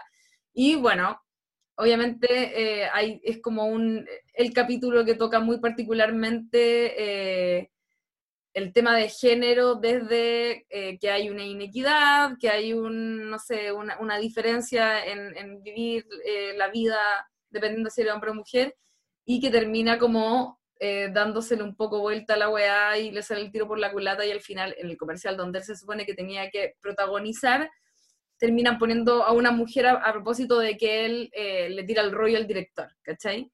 Y eso igual lo encuentro divertido, como que me da risa que, que le salga el tiro por la culata, que al final igual no es tanto, no es como que le arruinan toda la pega, pero me, me da risa igual como que haya terminado haciendo ese ejercicio, que es como lo que decía el José, es como full aliade, pero en el fondo igual te tocaron tu privilegio de hombre aunque Sí. sea indio, ¿cachai? Sí, ese, ese giro final me, como que me dio pase en, un- en un capítulo que me había producido como un poquito de ruido a ratos porque tampoco cachaba como él está siendo honestamente así, se está caricaturizando como loco medio aliade, como que no le cachaba el rollo. Pero al final creo que, que- que yo creo que sí se, se percibe a sí mismo como medio aliade cuando te muestran que, como ya, po, no andáis pregonando sobre feminismo en todos lados, ahora que eh, que te vamos a dejar, le vamos a dar el rol a una mujer a, a ver si te gusta tanto. Y igual, igual como que se, mo- molesta con eso. Sí. Sí, está bacán weá. Bueno, esto, esto, dejar en claro que toda esta historia es, todo esto, toda la serie entera prácticamente es pre-funa. ¿Cachai? Todo lo que ocurrió Mm. con él y con su funa, que podríamos comentarla, si tal una hueá re chica. Eh, Ya, pues. ¿La comentamos ahora o al final? sí, no, al toque, sí, total. Ya. La funa tiro, más la desfunada que, que existe. Eh, sí, bueno, a ver, la FUN, efectivamente existe FUNA, le decimos aquí en Chile, pero, mm, pero los gringos hablan de, no sé, de qué hablan de testimonios, bueno, es un testimonio de hecho el que se publicó, eh, de una joven fotógrafa que fue a la ceremonia de los Emmy el año 2017. Yo acá estuve haciendo como una especie de mm, retrospectiva para atrás de, de cosas que pasaron ese año.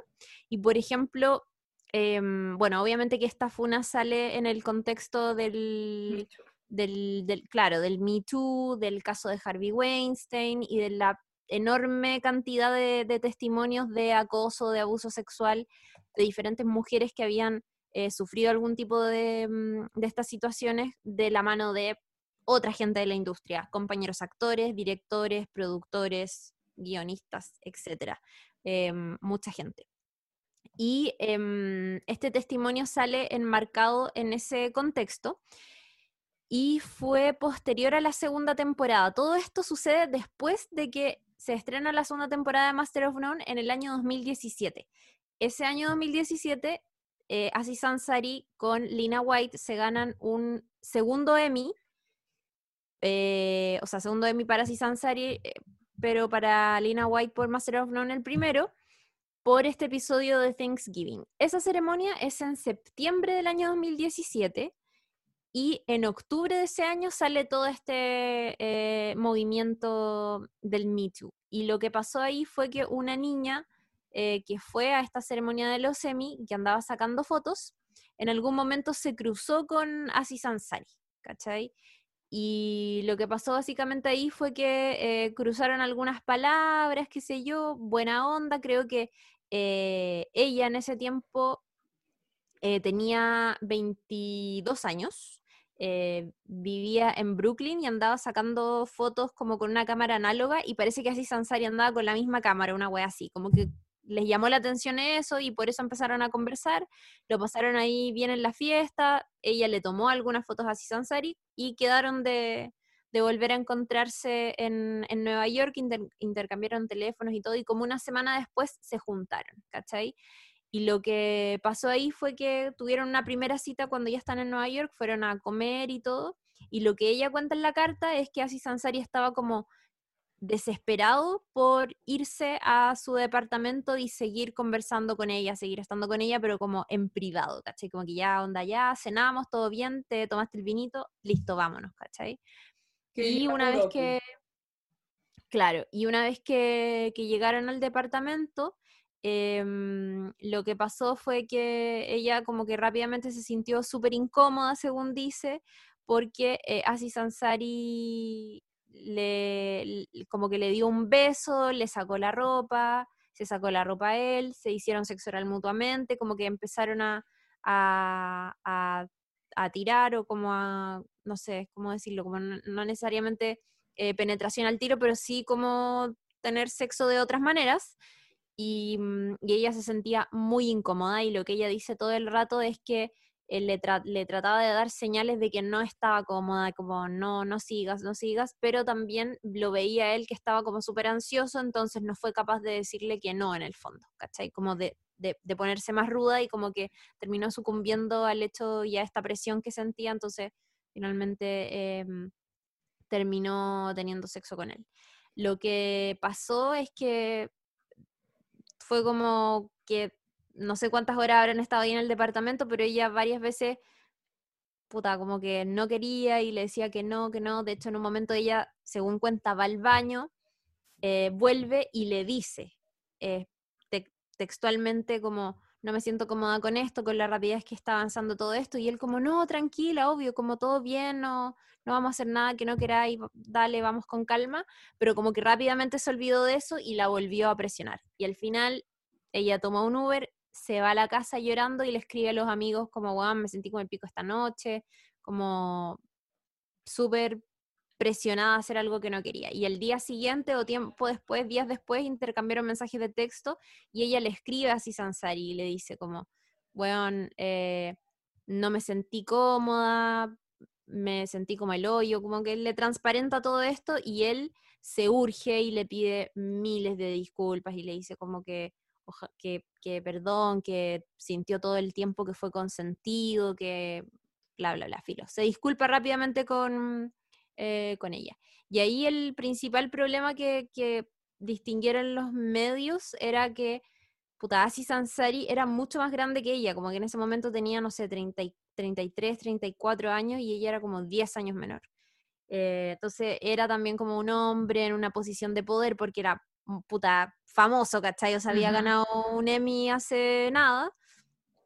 Eh, y ella era mucho más chica y, y, en el fondo como que este caso reabrió un poco el debate sobre lo importante que es el consentimiento y, y cómo a veces las mujeres ni siquiera son capaces de decir que no porque sienten que la presión para tener sexo como para intimar es demasiado fuerte, ¿cachai? A mí me pasó con, con la funa en su momento cuando la leí, porque leí el testimonio de ella y todo, em, que era, eh, no sé si era funable, ¿cachai? Como que era una, era una autoviolación, no era, el, el- como que el loco era un man que evidentemente quería puro tirar, ¿cachai?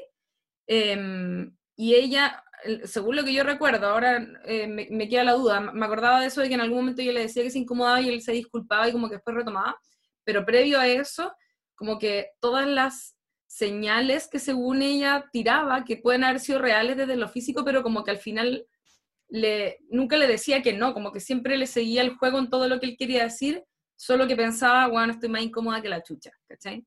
Y es como, Mm. es un buen caso igual para tomar como ejemplo en el fondo de que, bueno, si estás incómoda haciendo algo, no- simplemente no lo hagas, onda, para de hacerlo y sal de ahí, ¿cachai? O no sé, o podéis decirlo y de repente la respuesta va a ser distinta a la que pensabas, ¿cachai?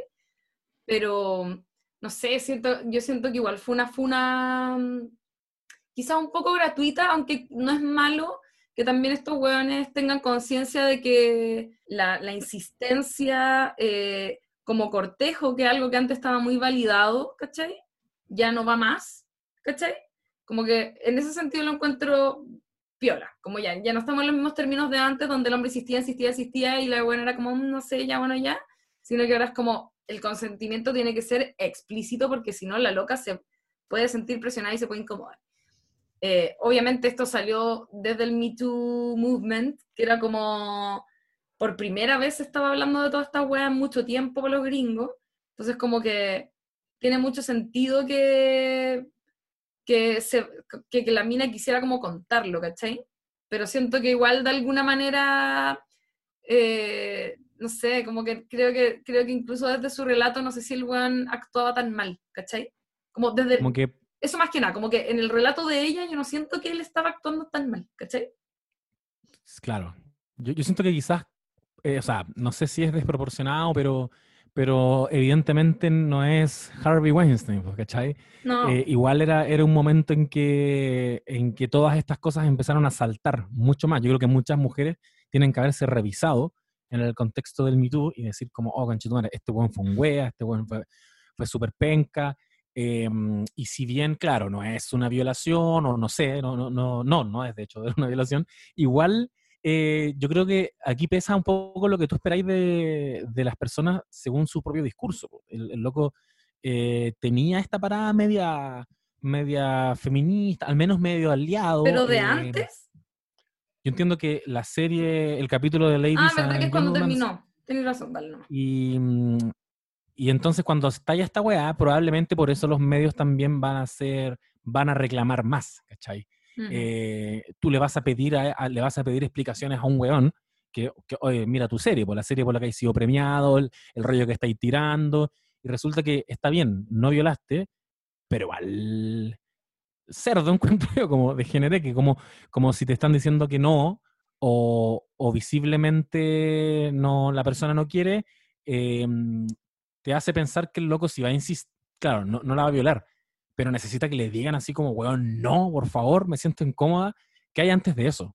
Antes No, de es eso hay que- alguien que, que está dispuesto a, a tirar igual nomás, hasta que me digan que no y se haga explícito. ¿Sabéis lo que era? Lo que, lo que me acuerdo de, de la carta, del detalle, era que ella decía que el weón le, le hacía weas raras que a ella le incomodaban, como por ejemplo tratar de meterle los, los dedos en la boca. Creo que era una cosa así.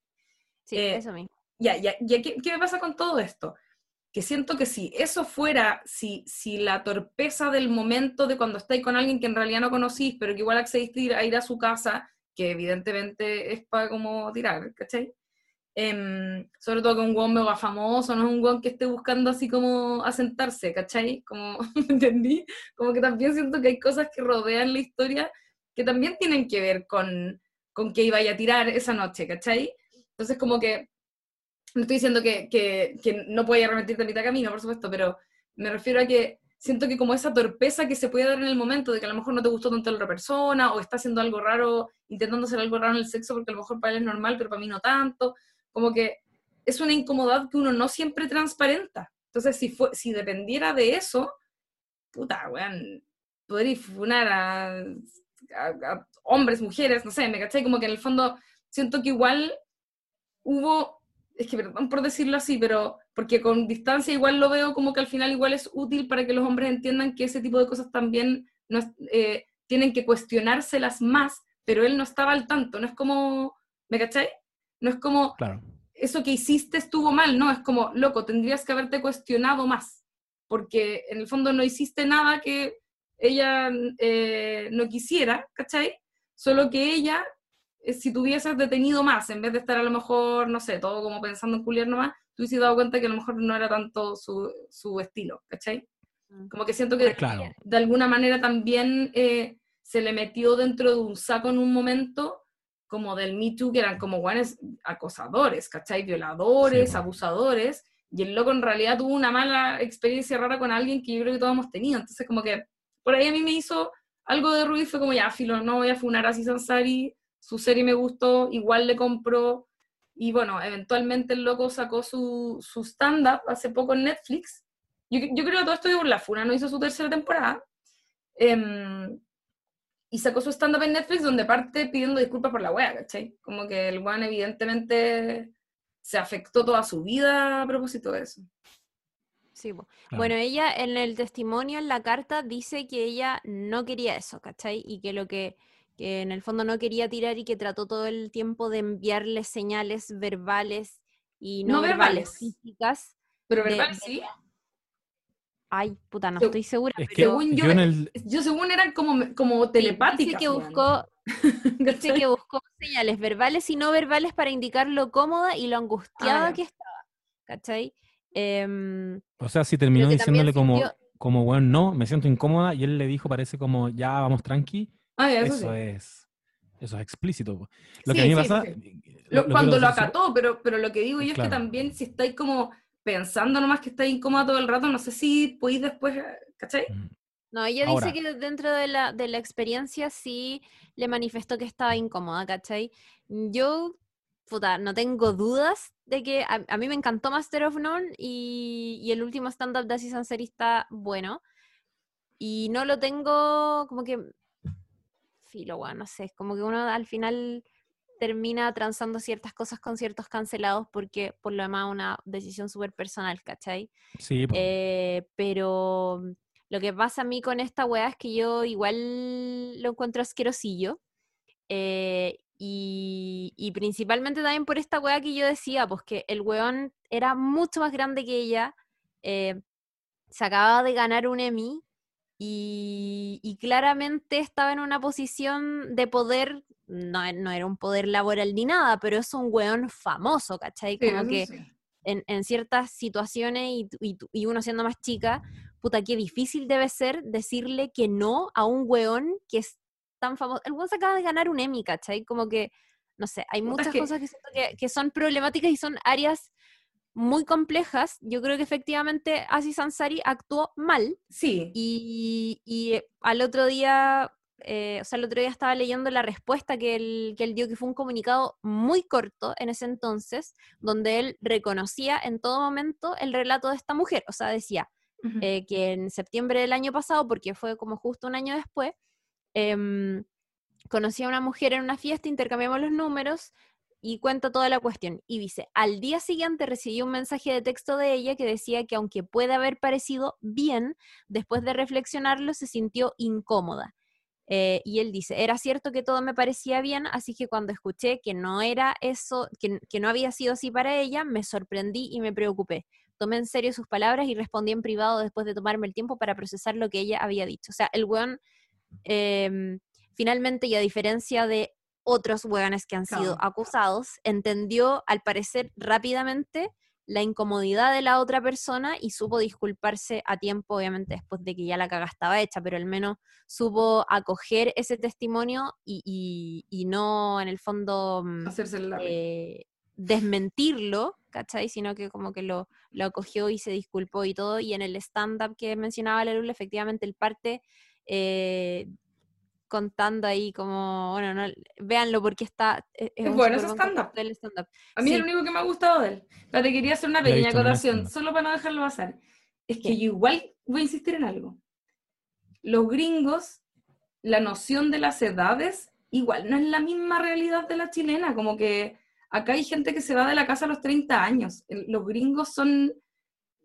Todas las historias de todos son hueones haciendo hueas muy adultas a los 20, ¿cachai? Como que igual me pasa algo con eso. Que siento que, de hecho, si conocí a una persona gringa de nuestra edad, se ven súper viejos, ¿cachai? como que los chilenos son una guagua, weón. Es brígido, ¿cachai? Porque, porque somos unas guaguas, como que hasta la gente, no sé, en la universidad sigue siendo como muy menor en muchos sentidos y muy inmaduros, como que los gringos igual salen un poco al mundo como un poquito antes, siento.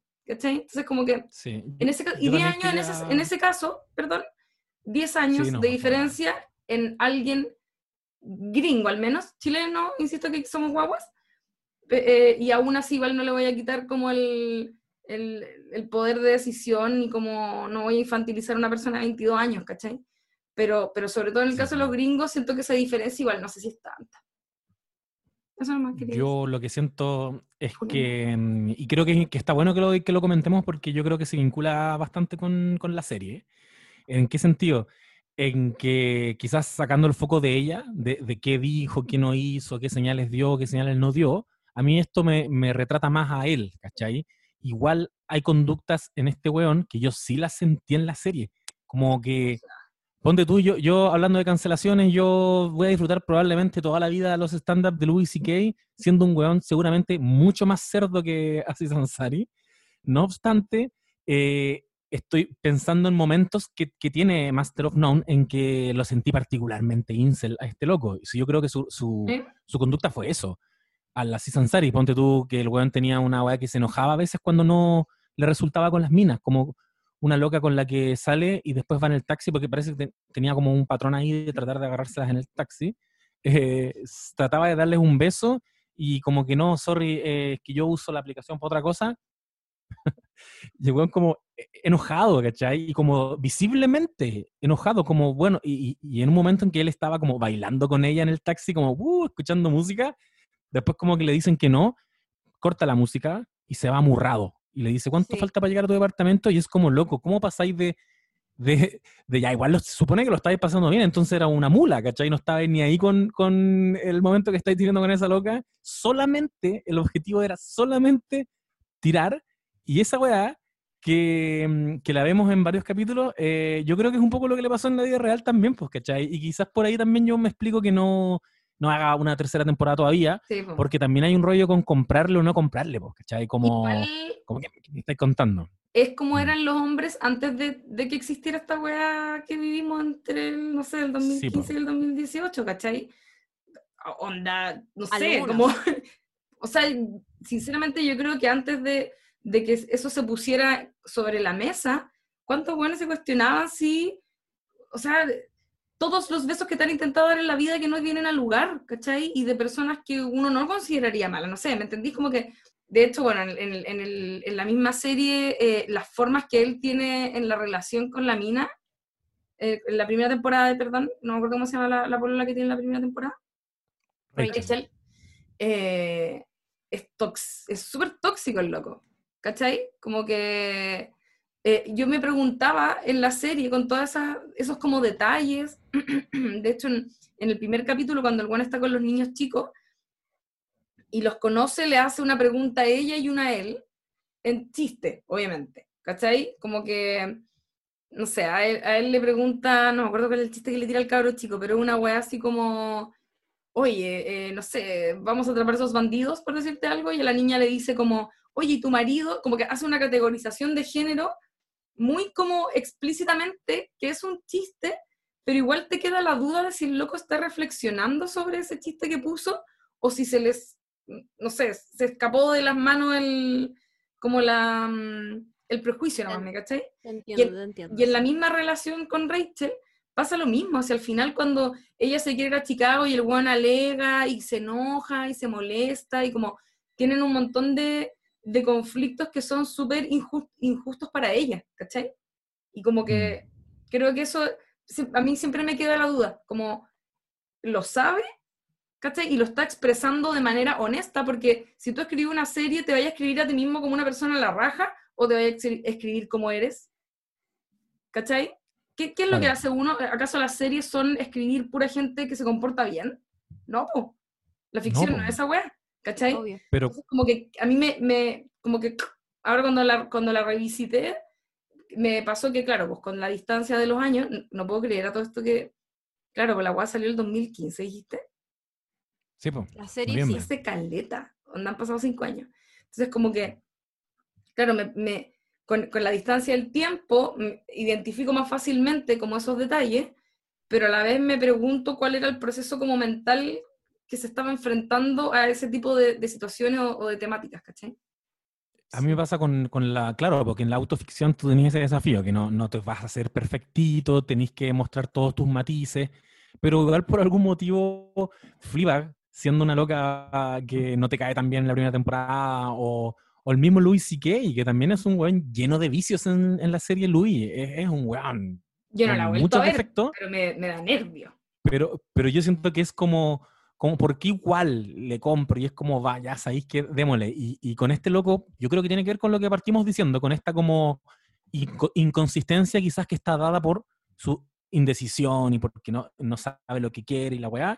También te muestran en un capítulo un loco súper feminista que funa a un weón que se estaba masturbando en el metro y que tiene muchas reflexiones cuáticas sobre la presencia de las mujeres en los medios y, y- y se pega unos rollos así bacanes. Y después tenía otro capítulo donde está así como, ah, te diste color, no me diste un beso. Ah.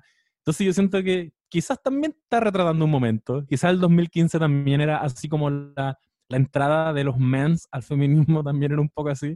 Y, y quizás por eso también en- envejeció no tan bien, pues, ¿cachai? Porque Sí. ahora uno mira y dice como, como weón, como- es que ese, la- el ejemplo que di antes del taxi para mí igual es, es claro, porque eh, me choca, es como loco, te se enoja y se amurra, y el resto del viaje lo vamos a hacer enojados, pese a que había, ah, lo había pasado acá con la loca, y es como, ah, se dio color. Si es en el fondo eso, es como, ah, las minas se dan color. ¿Sabéis Otro qué? momento eh, en el capítulo de la, perdón, súper cortito, el que lo- probablemente lo repasemos un poquito después, el capítulo del Día de Acción de Gracias, cuando su amiga lesbiana, que es un gran capítulo, eh, va llevando parejas, también siento que le hicieron como un, un shade, le hicieron un roast brígido a la mina que es como superficial y que sube muchas fotos mostrando, mostrando Mostrando como con poca ropa y, y él, particularmente él, como, oye, ¿y ella es alérgica a la ropa acaso? Ja, ja, ja, ja. Entonces sentí como que tenía hasta, tenía muy claro que había minas que eran como, para tirar, ya había minas como la italiana, perfecta, simpática, que siempre se ríe, que esas son, esas son distintas. Esas son para casarse, con esa tú te proyectas. Pero con esta otra no, que, que está mostrando las tetas en el Instagram, O ¿cachai? sea, de hecho hay una, hay una como exotización, no sé cómo le dicen a eso, no es exo, ya no me acuerdo, como pero un fetiche.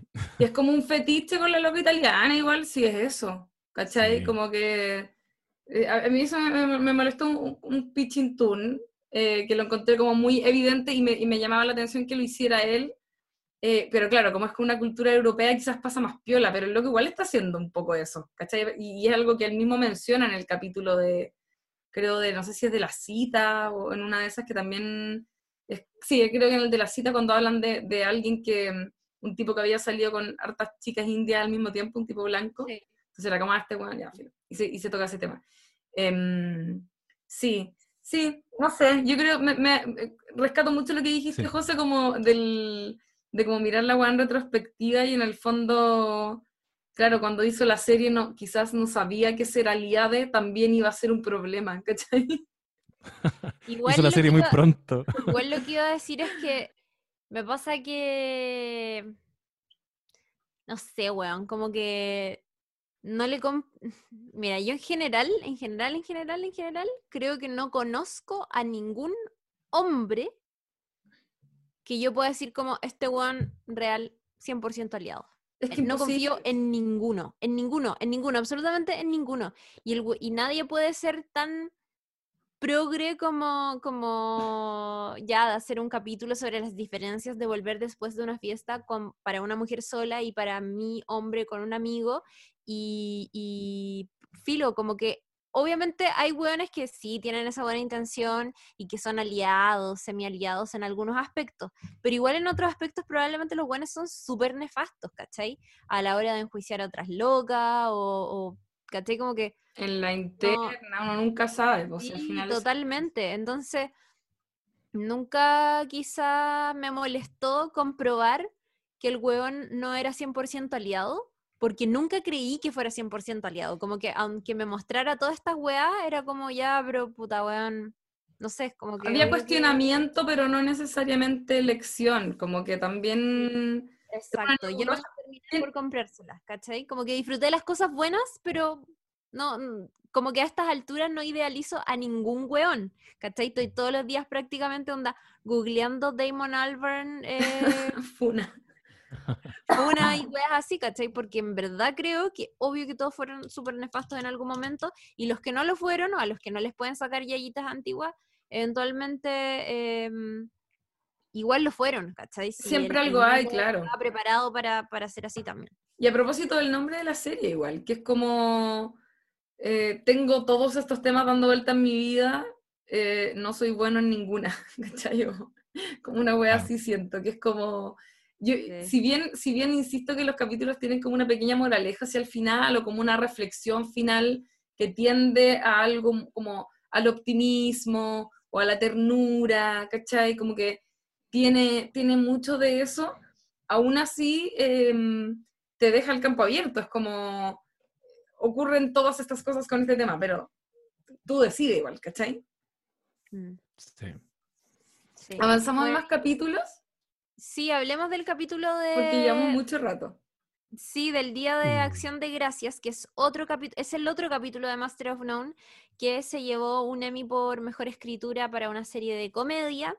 Em, es un episodio de la segunda temporada de Master of None y fue como de los episodios que más se alabaron durante ese año, fue súper elogiado, la verdad. Eh, fue escrito por eh, Aziz Ansari junto a Lina White, que en la serie interpreta a Denise. La mejor. Em, y este capítulo es básicamente, sigue a los personajes de Denise y al personaje eh, de Aziz Ansari, que es Dev, durante toda una década, durante muchos años, eh, durante las cenas del Día de Acción de Gracias, junto a la familia de Denise, porque Dev, eh, como viene, ¿cierto?, de, mm, de padres inmigrantes em, indios, él no suele celebrar Día de Acción de Gracias como naturalmente, sino que es una costumbre que más bien ha conocido en esta nueva vida en Estados Unidos y ahí conoce a Denise y Denise, que sí, digamos, como nacida y criada ahí, celebra todos los años junto a su familia, que está compuesta por su mamá, su tía y su abuela, eh, este, este día con una cena, entonces lo invita para que, para que celebren juntos ahí. Lo que vemos es básicamente a- a Denise y a Deb desde que son muy chiquititos avanzar, ¿cierto? Eh, en esta cena del Día de Acción de Gracias y cómo esta instancia va marcando hitos súper importantes en la relación que tiene Denise con su mamá, con su abuela y con su tía, eh, y cómo de a poquitito va como em, definiendo que, definiéndose ella eh, como lesbiana, como mujer negra, ¿cachai? Como se enfrenta, ¿cierto?, al, al mundo desde estas dos perspectivas. Fue dirigido por em, una cabra súper talentosa que acostumbra a dirigir videoclips, de hecho, que eso está, eso muy loco. Em, que dirigió caleta de videos de, de Beyoncé, por ejemplo. Es como... Sí, igual los directores de videos son secos. Yo me acuerdo cuando estaba en la U eh, y, las, y las cosas no eran tanto por internet, eran más eh, análogas. Nos, así como que nos pasábamos unos DVDs que habían que eran como la compilación de videos dirigidos por Spike Jones o por Michel. Gondry. ¿Cachai? Como que ese. Y eran videos la zorra. Sí, po.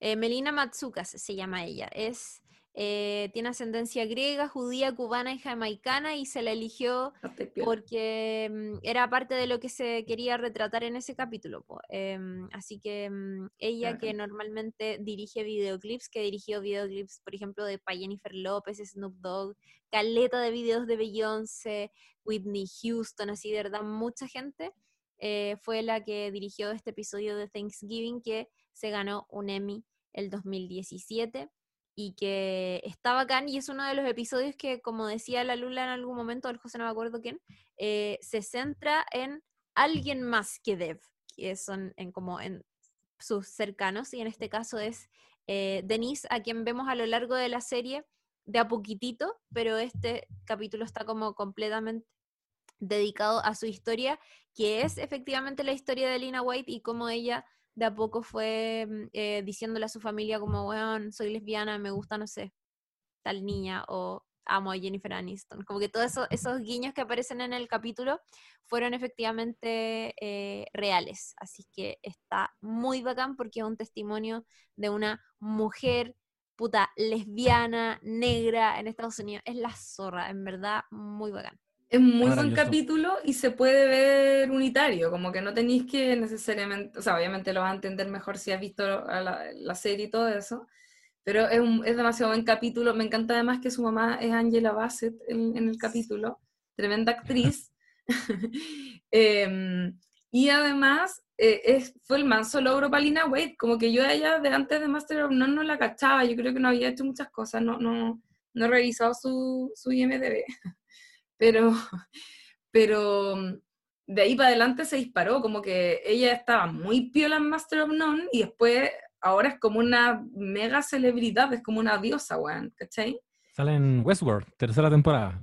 Cachapo, y tiene su propia serie que se llama The Chi, que no, no estoy segura de cómo se pronuncia, porque según yo escuché que era como, en fin, yo escuché Chai como en la parte del previously, pero después me dijeron, no, si es Chi como de Chicago, que era lo que a mí me había hecho sentido al principio, pero en fin, se escribe al menos Da Chi, y eh, se trata de como familias afroamericanas, eh, cómo se van entrelazando a partir como de, puta, sucesos como casuales, pero terribles, pero a la vez tiene una estética muy bacán y hay un realismo muy bacán y se representa de una cierta manera a, a ese, a esa eh, como grupo humano, ¿cachai? Y a esa cultura que en, en un barrio como eh, pobre de Chicago, ¿cachai?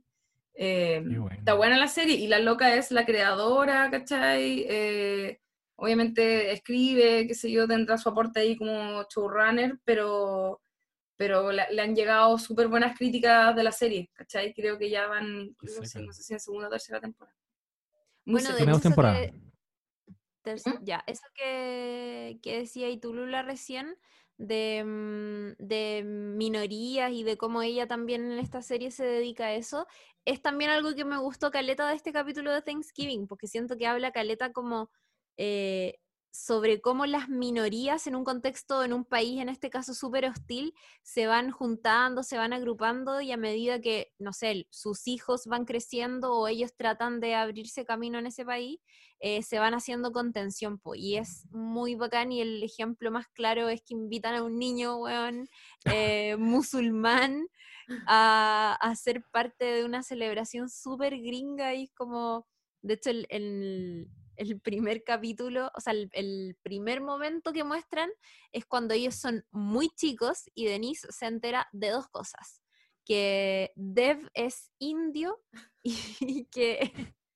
Ah, porque originalmente, esta weá me dio mucha risa, pero Denise pensaba que Dev era eh, negro, igual que, ella, ¿cachai? Y Dev le dice como, no, yo soy de India. Y era como, ah, dale, no sé qué. Y lo otro es cuando la mamá le dice, sí, bueno, tú eres mujer y eres negra, así que tenés que Sí. esforzarte tres veces más que el resto de las personas. Y es como, bacán. Es como cuando, Y cuando hablan como de cuando la... Darius, Ah, no, perdón. cuando Darius le dice a Donald Glover que tú eres negro, no te puedes dar el lujo de equivocarte. Ese es como un privilegio de los blancos. Claro. Como eres mujer, eres negra y más encima voy a ser lesbiana, como no, Sí, te estás auto boicoteando. Como, ¿por qué te haces eso a ti misma? No iba a decir algo que me, me da risa que en cada una de las, de las escenas de acción de gracia eh, hacían hincapié en, en algo que había pasado, como por ejemplo OJ, ¿cachai? Como Ah, O- sí. OJ Simpson habiendo matado a su mujer y la buena como, bueno, si la esposa no, no hubiese sido blanca, no estaríamos hablando de esto, ¿cachai? Como que lo repiten todo el rato y todo el rato es cierto, ¿cachai? Sí, y y la abuela dice estaban- como... Perdón.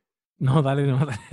No, que me da risa que el abuelo dice, cuando están hablando de OJ, dicen, ay, obvio que es mentira, si los blancos no pueden soportar que eh, hayan ido los negros. Onda como OJ, Michael Jackson, a todos, weón, le han hecho la vida imposible. Da mucha risa, weón. No, que, que yo, yo quería decir que encuentro bacán el ejercicio de eh, centrarse en un personaje que no es Aziz Ansari, que no es Dev, para valorizar igual a Dev.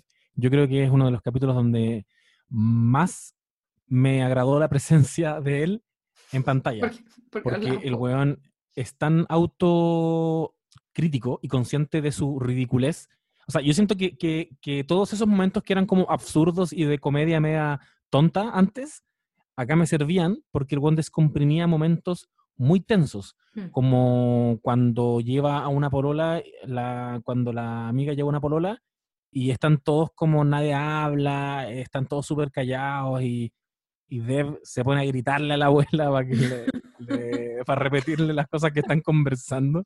Hoy me dio mucha risa esa weá. Cuando en un momento le empieza a decir, le puso nueces al postre, le estoy preguntando, y la tía le grita, basta de preguntarle. Cállate, Sí, no hables más. sí, le- claro, no hables más.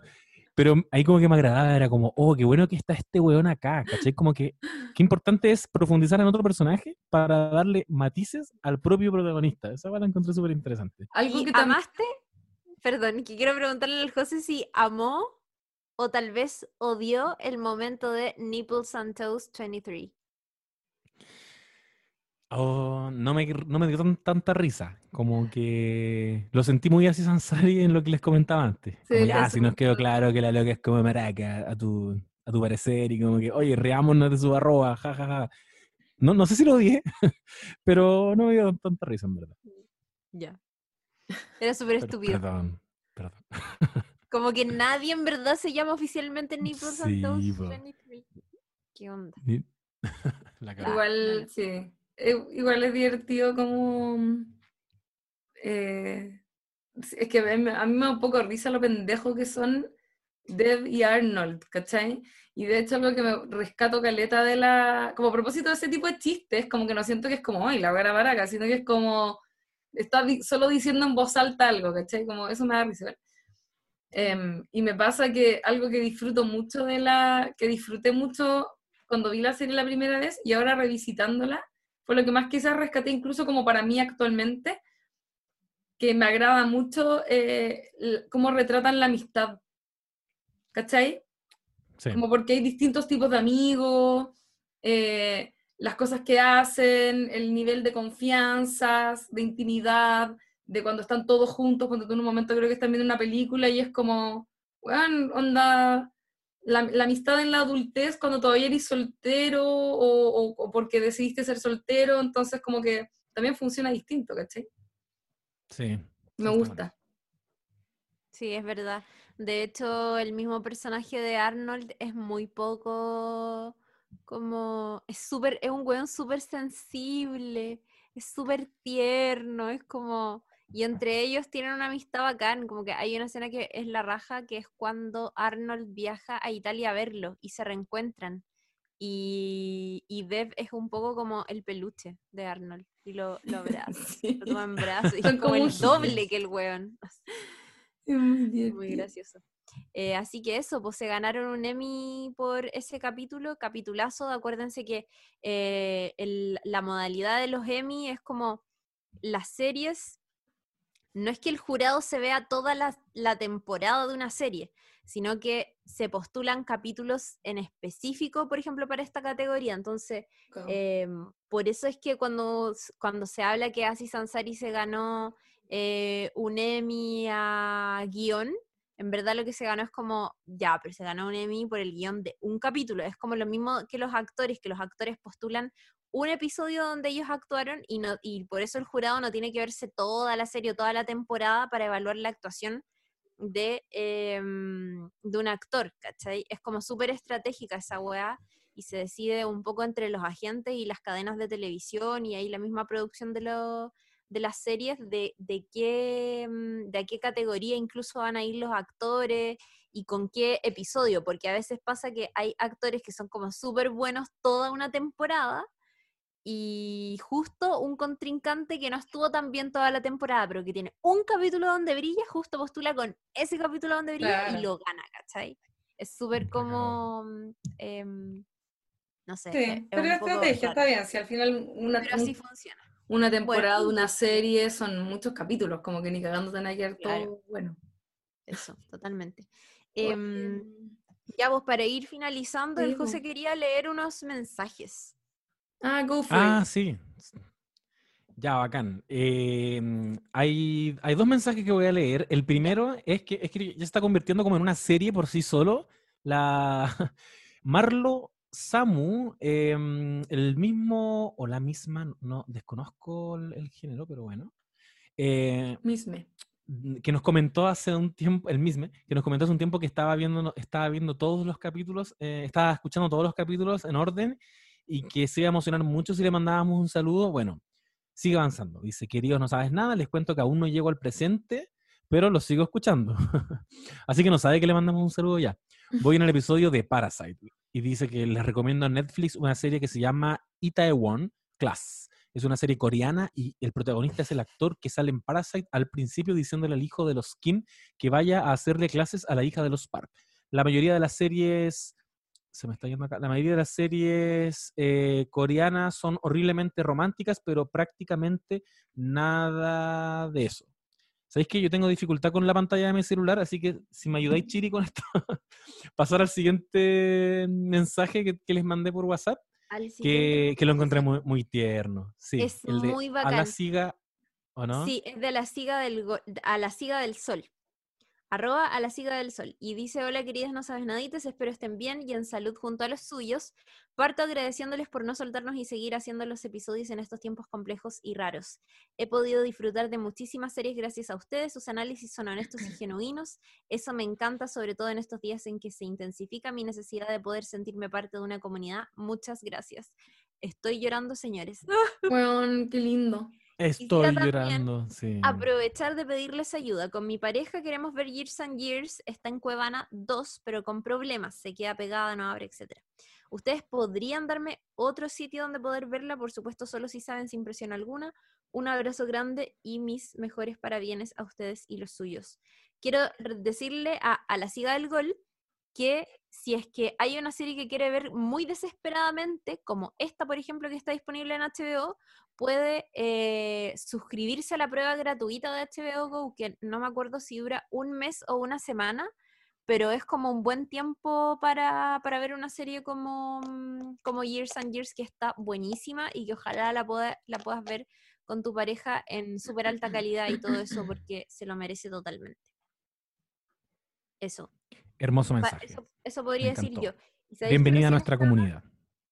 Recién estaba leyendo otro mensaje al que le saqué el pantallazo, que era más cortito, pero también le voy a mandar un saludo a la Katia, a la Katia Munjin Paiva, que dice, les quería escribir porque los escucho siempre desde hace más de un año y me acompañan mucho. Corazón, corazón, corazón, gracias, gracias. Ah, No sé, me emociono con esas cosas yo. Me encanta. Eh, la invitación es a que nos escriban, les leemos. Mira, les voy a, les vamos a responder y quizás si tienen suerte les haga una videollamada desnudo. Así que no dejen de mandarnos Ay, mensajes. Si, teni- si tienen suerte, videollamada desnuda. Oye, si tienen suerte, si se sacan el premiado, se- cancelado igual, funados, haciendo, mandando nudes. Y Oye, escríbanos y- en, en las diferentes redes sociales también, porque eh, a veces no nos escriben tanto en SoundCloud o, o no sé. Si están en SoundCloud en este, en SoundCloud en este momento, escriban igual y en el próximo capítulo me comprometo a leerles, leer un comentario de eso. ¿Sabéis qué? Quiero, quiero mandarle también un saludo a mi amigo Nicolás Hermosilla, que está en Ovalle y que, nada, es un súper buen amigo. El José además que lo cacha porque también era de la U y el otro día me escribió para decirme, hola Chiri, ¿sabes qué? He estado escuchando harto El No Sabes Nada. Y también, eh, nada, qué bacán. Me gusta cuando los amigues también escuchan eh, bacán. el capítulo y les hace sentido. Sí. Eso. Oigan, Y, ya, pues.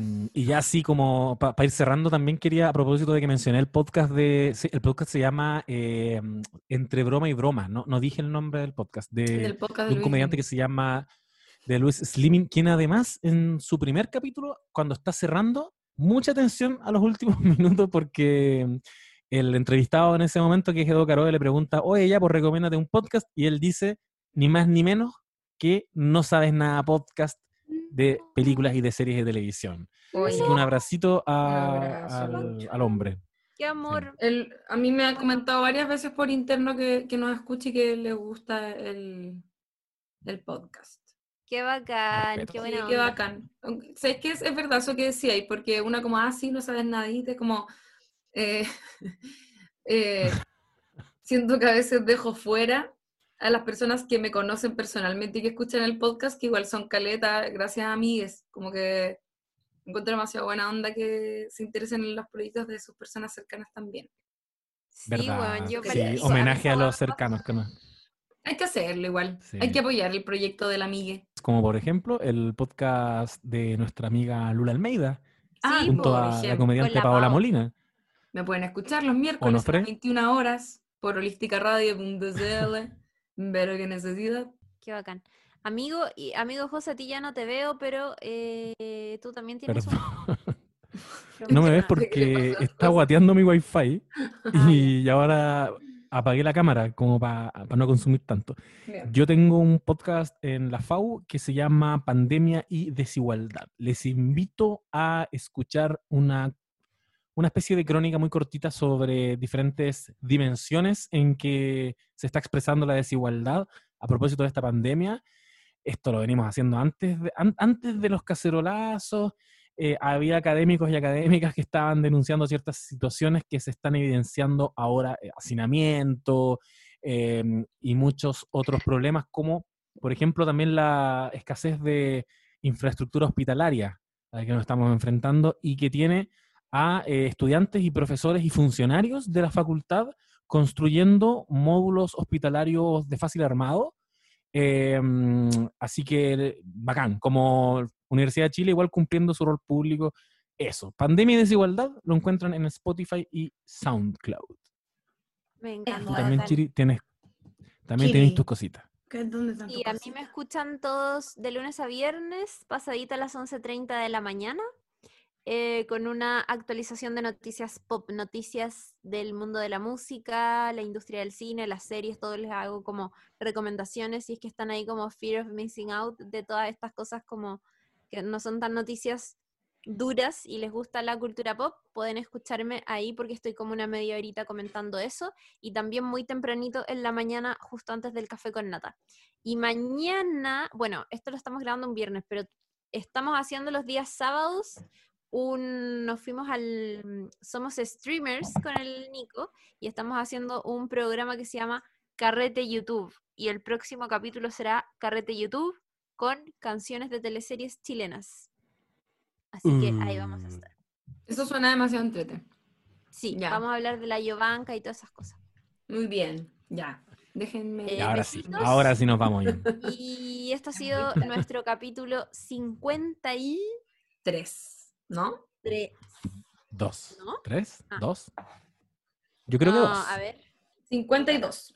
somos como el hoyo. Sí, es capítulo 52. 52. Ya, Master of 52. None de Aziz Ansari, que atravesó una funa, lo comentamos en este episodio también.